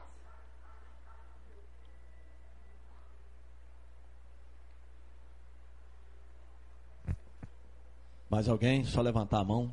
Eu levo o microfone.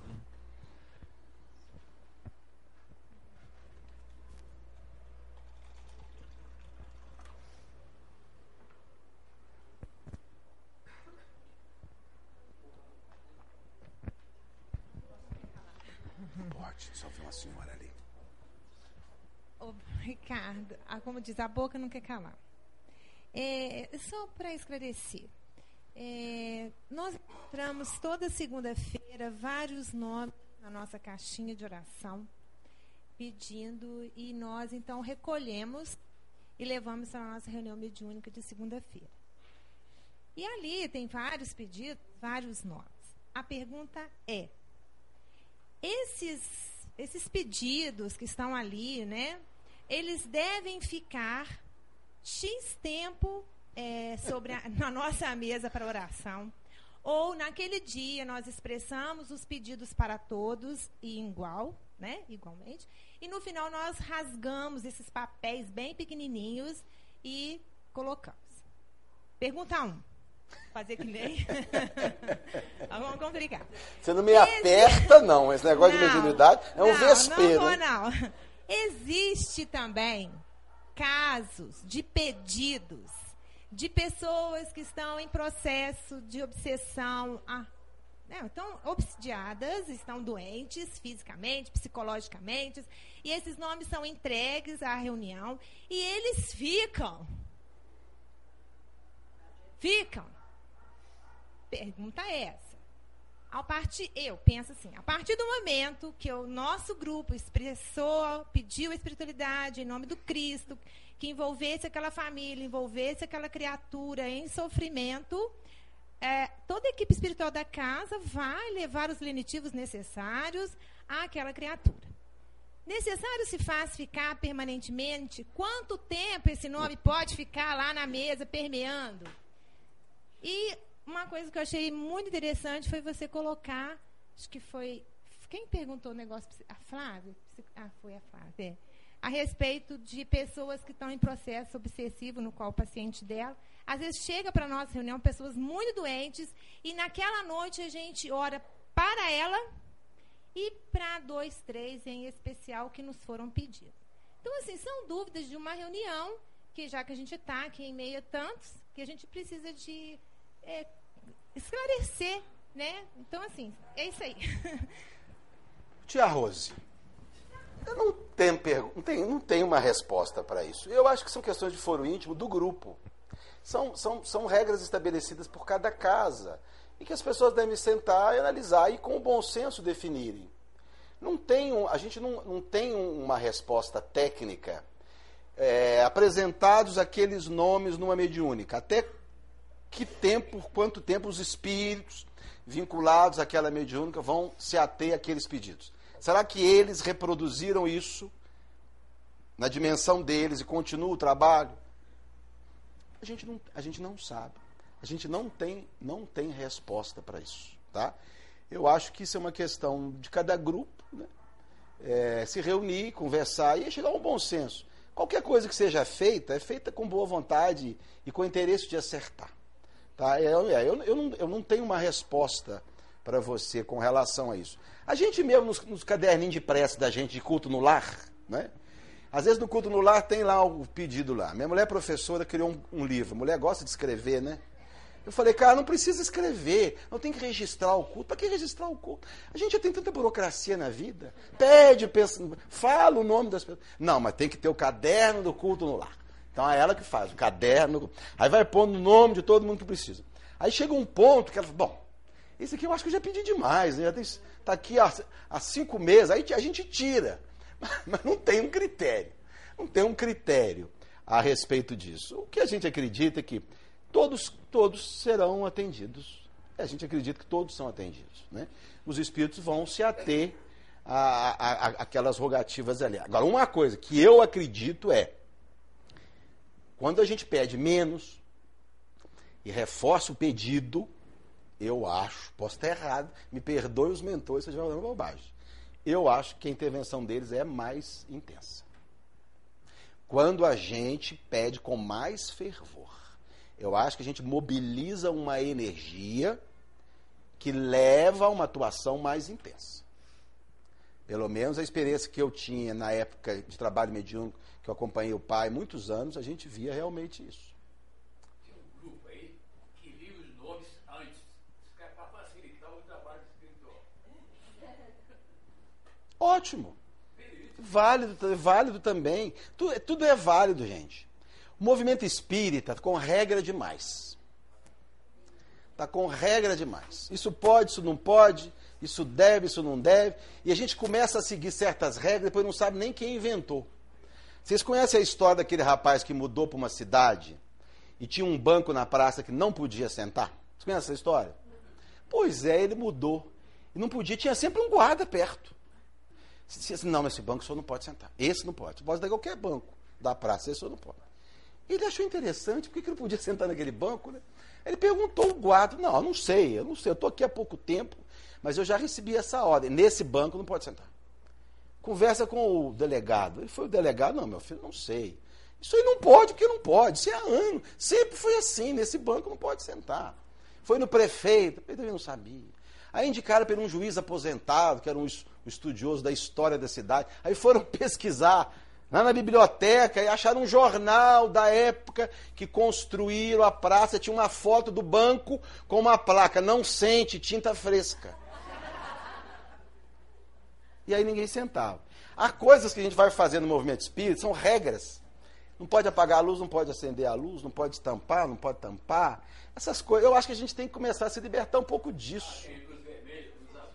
É, a gente tem que começar a se libertar um pouco disso, que quanto ao sentimento, ao pensamento, à boa vontade, à intenção, não é? Se sento usa branco ou usa verde ou não usa nada, isso não é o importante. O importante é o coração. A gente faz do jeito que a gente acha que deve fazer. Tá certo?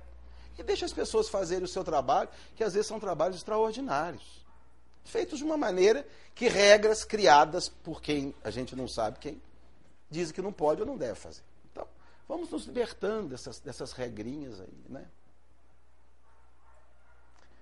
Pois não. Zé, a nossa irmã aqui tem mais uma, uma pergunta.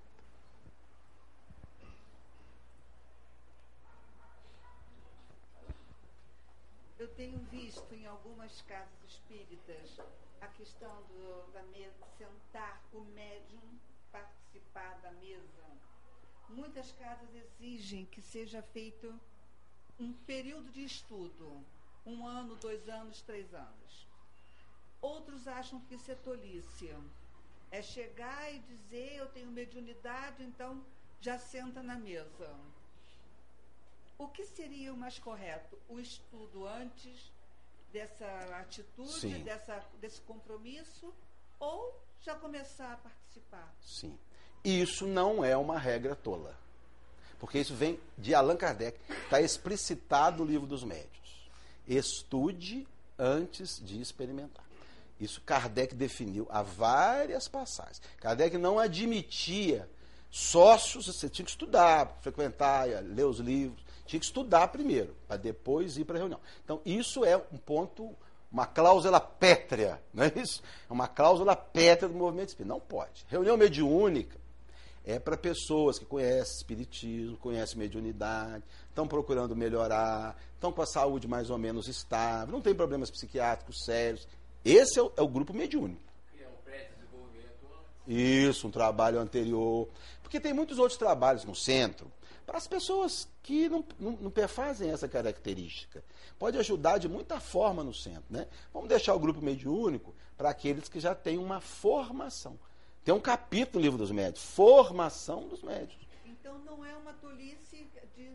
Porque eu ouço muitas vezes dizer assim, ah não, eu não vou deixar de atender essa pessoa porque está aflorada a mediunidade. E o estudo é secundário. Ela, essa pessoa vai ser atendida, ela vai tomar passe. Não, não, digo participar. Não, não, ela vai ser atendida fora, vai tomar passe, vai água fluidificada, vai frequentar grupo de estudo. Mais para frente ela está melhor, ela vai estudar mediunidade, para depois ela ir para o grupo mediúnico se ela quiser. Isso é, isso é importante. Isso é algo que a gente não pode abrir mão. O grupo mediúnico tem que ser um grupo de pessoas formadas, preparadas. Porque isso está na obra de Kardec. É que eu tenho ouvido muito essa situação. Ah, é tolice. Para que estudar um, dois, três anos? Tem casa espírita que pede três anos, outros casos pedem dois anos de- do grupo de estudo. Isso é Pra importante. O, o tempo, o tempo é uma questão de cada grupo. Cada grupo vai ver a melhor maneira de adequar isso, mas tem que ter um critério. Não é a questão de chegar na casa e já sentar na mesa. Não, isso não pode.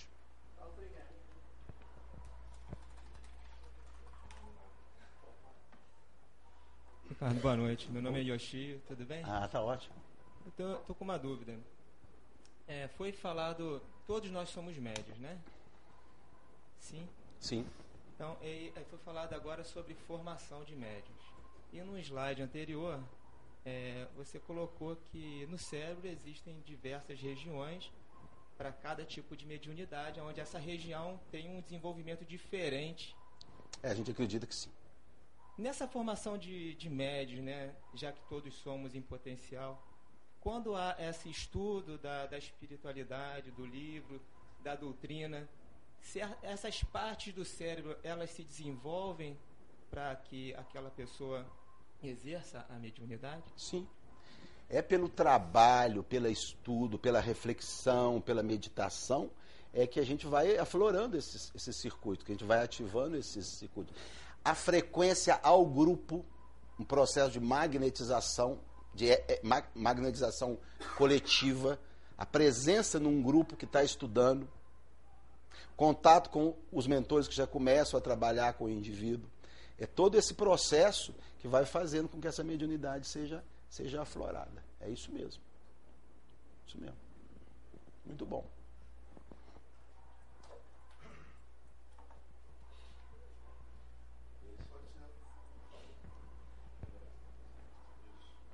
É, outra questão também sobre espírito de crianças que às vezes comunicam na reunião. né? Eu queria saber o que, que você pensa sobre isso. A gente tem é, dois aspectos. Tem um espírito que se ap- ap- aparenta como criança, que na verdade é um espírito adulto, e que assume uma forma infantil por um motivo qualquer. Na Umbanda, isso é muito comum. É um espírito já adulto, já que assumiu, já tem uma forma adulta, e que se manifesta como criança. Mas tem espíritos que são crianças, que desencarnaram criança. Há na obra do Chico uma série de crianças.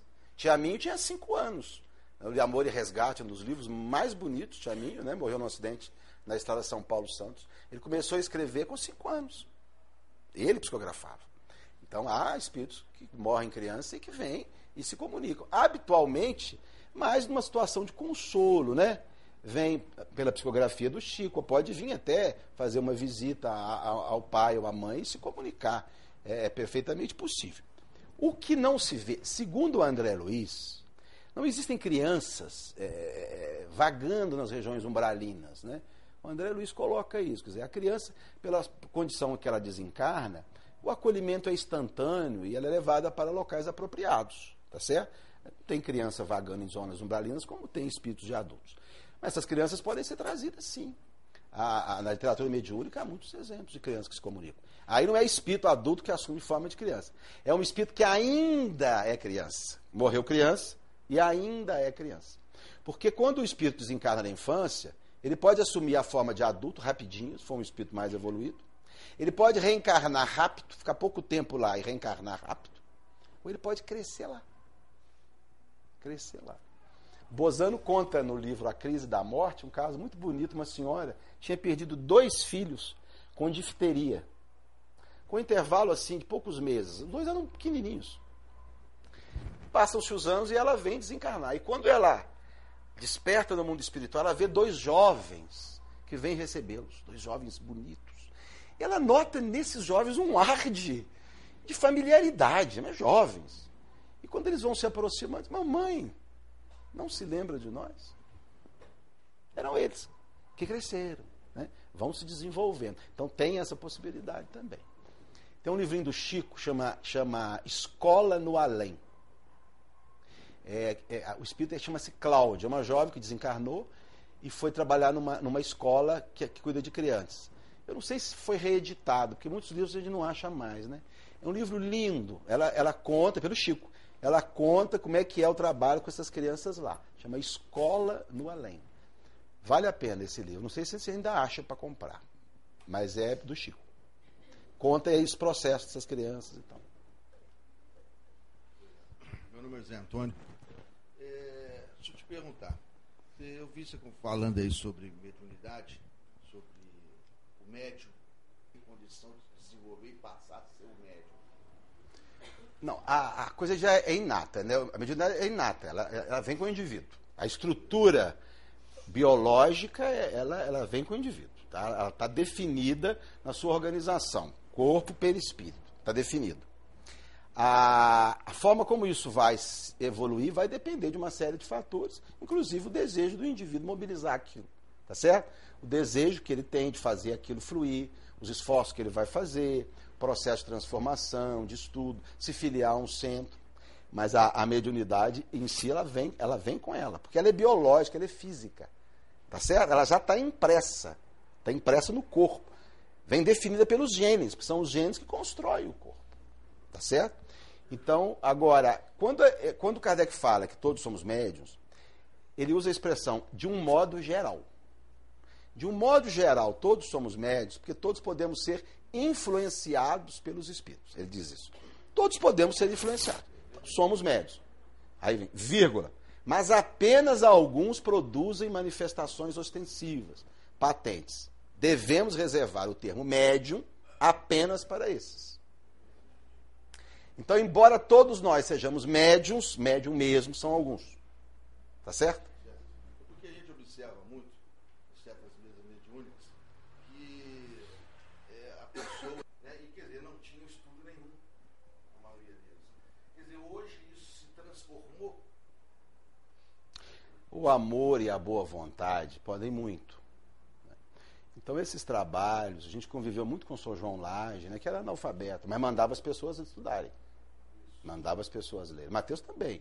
Abriu o Evangelho, leu o Evangelho. Ele comentava, né?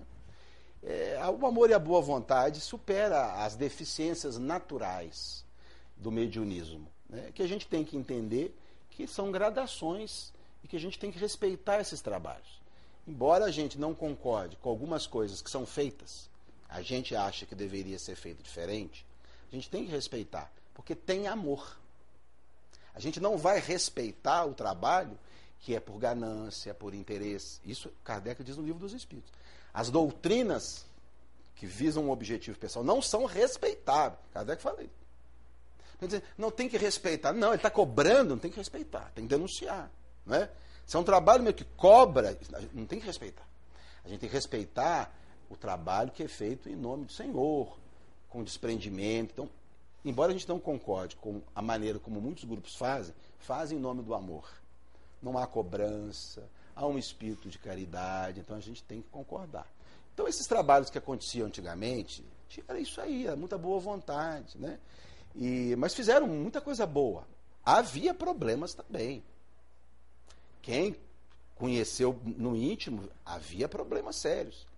Que talvez pudessem ter sido evitados esses problemas com um pouquinho mais de estudo, um pouquinho mais de esclarecimento. Mas a margem os problemas é, fazia uma coisa boa. Mas a orientação kardeciana é essa. Estudo sempre, antes, durante, acompanhar, tem que estudar, tem um grupo de estudo, né? Porque eu conheço um cidadão e ele hoje é atuante como médico e a- eu acho que às vezes deveria ter uma balança aí para poder. O que você acha? O estudo sempre, quanto mais melhor. né? O progresso é intelecto moral. Né? A gente não deve economizar estudo. Sempre estudar, procurar aprofundar em temas, tentar ligar o que a ciência tem com o espiritismo. Eu acho que essa riqueza de conhecimento que o espiritismo nos dá, a gente não pode abrir mão da parte do estudo. Mas a gente tem que entender que algumas pessoas têm limitação nessa área. A gente tem que entender que alguns companheiros nossos não têm o hábito da leitura, têm dificuldade intelectual, não tiveram uma formação cultural nessa área. E a gente tem que entender isso e, e- e permitir que ele faça o trabalhinho dele da maneira que ele faz, desde que com honestidade, né? com boa vontade. Esse espírito é que a gente não pode abrir mão. Às vezes a gente até abre mão de alguns aspectos que a gente acha importantes entendendo a condição deles. Porque todos nós, nós estamos em faixas evolutivas muito diferentes, não é? E a gente não pode exigir que o indivíduo seja capaz de interpretar o livro dos médios todo para trabalhar na doutrina espírita. Não, não é assim. Vamos tentar fazer o possível dentro das características dele, né? Lá no ID a gente desenvolveu um trabalho que é de simplificar esses livros de Kardec para essas pessoas.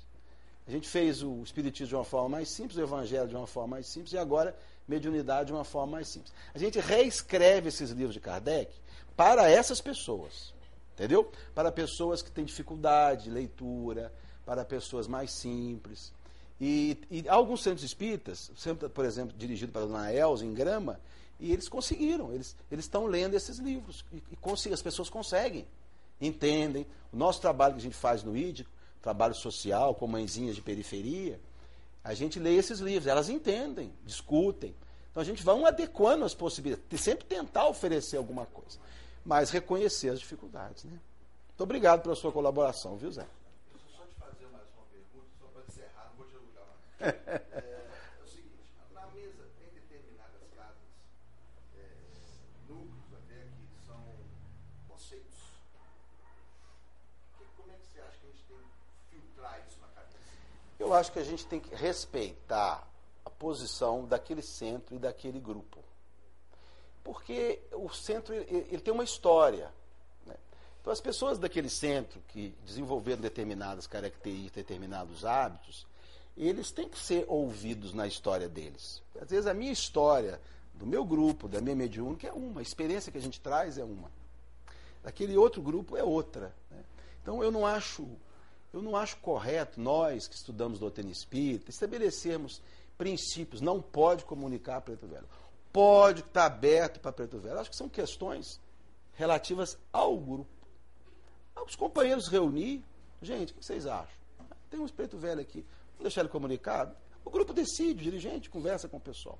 Eu acho que isso não são regras estanques que deve cada grupo se adequar e a gente respeitar a história daquele grupo e as suas opções. Eu penso assim. Acho muito perigoso a gente ficar dando opiniões muito rigorosas em questões que são secundárias. Quando a questão é essencial, não. A questão do estudo antes do trabalho médium, isso é essencial. Mas essas outras questões são secundárias. Eu acho que a gente não deve fazer disso uma, uma- um cavalo de batalha. Tá certo? Zé, sei que. Ah, Para terminar, é, só comentar que ele falou sobre mediunidade, veio primeiro. Na verdade, a mediunidade sempre existiu. Mas a partir do Espiritismo, instituiu-se a mediunidade com Jesus, onde a gente deve estudar, onde a gente deve se preparar para um trabalho específico. Um trabalho que realmente é diferenciado da mediunidade comum. É, a minha pergunta é em relação ao negócio de criança ali. É quando se manifesta uma criança né, desencarnada, é, querendo ver a mamãe, aquela coisa toda, como que o esclarecedor faz? Fala, ô nenenzinho, bebezinho, tem mamãe, assim, ou como é que a gente vai fazer? Não pode virar para ele e falar assim, não, meu filho, você não é neném, você é um espírito. Então a gente faz neném, dadá, gugu, Cadê dadá, os como é esclarecedores da casa aí? Levantem-se e respondam, por favor. Não vou responder, não. ué. Vocês estão há anos nesse negócio aí. Eu é que vou responder. Problema do, problema do, do esclarecedor. Problema do esclarecedor. Ela, ela é esclarecedora. Ela é Ela é esclarecedora. esclarecedora. Isso é problema dele com o espírito. Não tenho nada com isso. Você, você, já, você já respondeu essa pergunta, quando ela perguntou ali, você respondeu que normalmente o espírito infantil ele chega para confortar, né? para demonstrar a realidade da, da sobrevivência. É, o espírito criança, ele não está no umbral, ele não está na, na erraticidade, bom, é, é, é a forma errada, mas ele, ele não está desamparado. Então, para ele chegar pedindo socorro numa reunião mediúnica, né, que eu quero ver a mamãe, essa coisa toda, né, é, é mais uma mistificação do que uma, uma autenticidade na comunicação. Ótimo. Tá Bom, vamos finalizar agora. Então, quem queria perguntar, não tem mais chance não, tá? Porque já passamos o tempo.